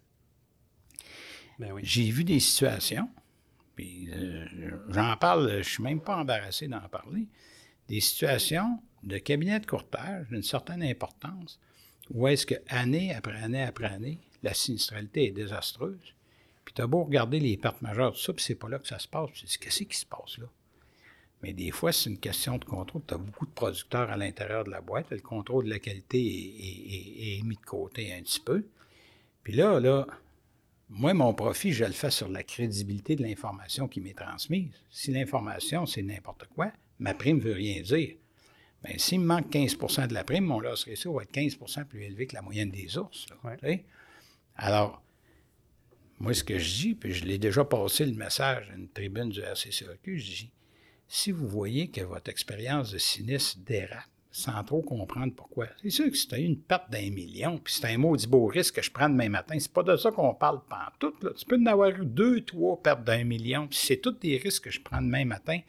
puis que j'avais toute l'information pour leur juste, ça, c'est un excellent courtier. Puis on est là pour ça. On est là pour les payer, ces cas-là. Mais tu t'aperçois que ta sinistralité est difficile, elle n'est pas bonne, tu ne sais pas trop pourquoi. Commence, prends le taureau par les cornes, attends pas que l'assureur débarque puis dise euh, c'est fini, là, on ne joue plus. la récréation est terminée. Si tu as quelque chose à l'intérieur, tu as des producteurs qui jouent ce game-là puis qui ne donnent pas leur juste à l'assureur pour être agressif, pour pouvoir faire plus de ventes, ça va te rattraper. Puis tantôt, quand il y a un assureur qui tire la plug, il en reste pas beaucoup. Là, ben là ça va mal à la shop en Titi. Moi, c'est, le message que j'ai déjà passé, puis je suis bien à l'aise de passer ce message-là parce que c'est, crucial, c'est bien, bien, bien important. Fait que je t'écoute, tu mets l'emphase là-dessus, puis tu, le décris bien. Un nouveau courtier qui commence, là, je passe le message tout de suite, puis moi, je disais, je veux les rencontrer. Puis je lui passe toujours le message. On va te servir vente à terre, mais assure-toi de nous donner l'heure juste tout le temps, on va te supporter. Moi, j'aime mieux te donner 15% de flex additionnel pour te supporter pour vendre ça, mais tu m'as donné l'heure juste, tu dis j'aimerais ça l'assurer, tout ça, que tu ailles chercher 15 en bullshitant ces informations. Tu penses que c'est un enjeu? Tu penses que c'est une réalité présentement qu'il y a beaucoup d'informations qui est fausse? Non, c'est juste que tu me parlais des nouveaux courtiers. C'est là que ça m'a amené à dire un nouveau courtier, c'est le message que je lui passais toujours personnellement. Là, je le fais moins parce que je suis d'ailleurs. Mais parce qu'il y a une pression de vente aussi. Mais ça m'amène en même développer, temps. Fait ont peut-être tendance à prendre des. Puis ça m'amène également à des situations que j'ai vues dans les dernières années où est-ce que malheureusement on est obligé de mettre un terme à, certaines relations avec certains cabinets, puis on se disait moi, je ne suis pas capable d'expliquer pourquoi que. Parce que dans la même région que toi, là, j'ai lui, lui, lui, lui, sont tous 10-15 points en bas de toi en loss ratio, puis tu n'as pas de perte majeure. Je ne suis pas mhm. capable de comprendre ça. Puis la seule explication plausible qui me vient en tête, c'est que je n'ai pas l'heure juste sur le papier quand tu m'envoies des affaires. Puis actuellement, je suis sous-tarifé dans une quinzaine de points. C'est ça qui se passe. Fait que euh, ça, c'est pour ça que je dis c'est important, puis c'est rare en tant qu'assureur qu'on parle de ces choses-là. Moi, je trouve que c'est important de parler de ces choses-là. De la même façon que pour vous autres, c'est important de dire aux assurés, donne-leur juste, compte-moi pas de menterie, parce que le jour où tu arrives avec une perte importante et l'assureur ne veut pas payer, je ne pourrai pas t'aider. OK? Ben moi, au même niveau, je dis au courtier, donnez-nous leur juste tout le temps, vous autres, là. Tu sais, l'assuré vous donne leur juste, transmettez-moi. Si c'est l'assuré qui n'a pas donné leur juste, c'est une autre affaire. OK? Mais il ne faut pas que ça vienne du courtier parce que c'est important, parce qu'à un moment donné, euh, si tu ne fais pas le contrôle de qualité, puis si tu ne passes pas le message à tes gens à l'intérieur, nous autres ici, on joue à la game correct, puis on donne leur juste, c'est important. Parce qu'on ne veut pas de ça. Puis on ne veut pas être confronté à un moment donné avec une situation où est-ce que nos résultats ne sont pas bons puis qu'on est pour part d'un marché parce que nos résultats ne sont pas bons. Oui. Non, puis ça, après ça, ça implique la, déontologie, l'assurance professionnelle. Il y en a. bon, mais là, on, tu touches un bon point. Tu touches un bon point, Mathieu, parce que euh, c'est vrai qu'il euh, euh, faut l'admettre, là, le, le, niveau de professionnalisme du réseau a monté en flèche dans les euh, dernières années. C'est ça que tu retrouves là, dans, dans, ton... À tour de bras. La réglementation est sévère aussi, tu sais, puis la déontologie est là, tout ça. Hey, écoute, là, Racule en 83, je vais te dire, on envoyait de toutes les couleurs, là, tu sais, de toutes les couleurs. Là, Bon, ben, petit problème technique, on a vidé les batteries. Ah, on n'aurait pas pensé, hein? hein? Mais écoute, euh, Parce que euh, vous parlez trop, les gars. vous arrêtez pas de parler. Non, mais pour vrai, tu as vraiment été généreux. tu nous as donné de l'information incroyable, même qu'on en parlait euh, il y a quelques secondes. On ne sait pas tout ce qu'on va faire avec ça. Combien d'épisodes qu'on a rappé? J'ai hâte de voir le temps au total. On a-tu deux? On a-tu trois? Je ne sais pas. Quand tu vas avoir scrappé tout ce qui n'est pas intéressant, il va te rester 10 minutes. Mais la discussion était vraiment intéressante. pour quelqu'un qui est dans le domaine, je pense qu'il y a plein de pistes d'informations. Pas des pistes d'informations, mais il y a plein d'informations intéressantes que tu as accepté de partager avec nous. C'est vraiment un gros merci. Moi, j'ai adoré l'expérience. à mon âge, c'est rare des nouvelles expériences que tu n'as jamais faites. ça est une. Ah. Puis euh, je vous en remercie infiniment. Franchement, j'ai trouvé ça vraiment le fun parce que, de fait, c'est ce que vous m'aviez dit. C'est une discussion en chum, on placote, euh, on discute, on jase. J'ai trouvé ça vraiment agréable. Super le fun, ça me fait plaisir. Si jamais vous voulez une prise 2, n'importe quoi, ça va me faire un immense plaisir. la réponse, ça sera pas longue. Hein. Bien, absolument, on retient ça. puis quand les projets auront avancé, tel l'agrégateur. Oui, sans doute. Euh, c'est certain qu'on va avoir des choses à se dire. Euh, yes. Mais tu sais, tu parles d'expérience, ça l'est une pour nous autres aussi. Fait qu'on s'excuse, on est encore après à apprendre. Euh, je pense qu'on va ah, s'améliorer. L'idée est géniale. vous avez raison. Là. Il y a toute une communauté dans l'assurance de dommages courtage qui, puis, tu sais, c'est intéressant d'avoir un organe d'information pour donner de l'information à ces gens-là. Il y en a des panels, des discussions, par exemple au congrès du RCCAQ, ça, mais on sait souvent c'est des propriétaires de cabinets de courtage qui sont là, qui assistent à ça, etc.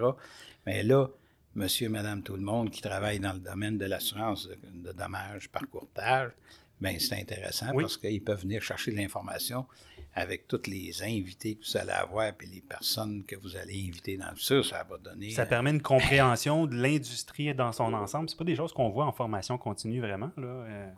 Super de bonne idée. Le nom accident de parcours, euh, je le trouve génial aussi.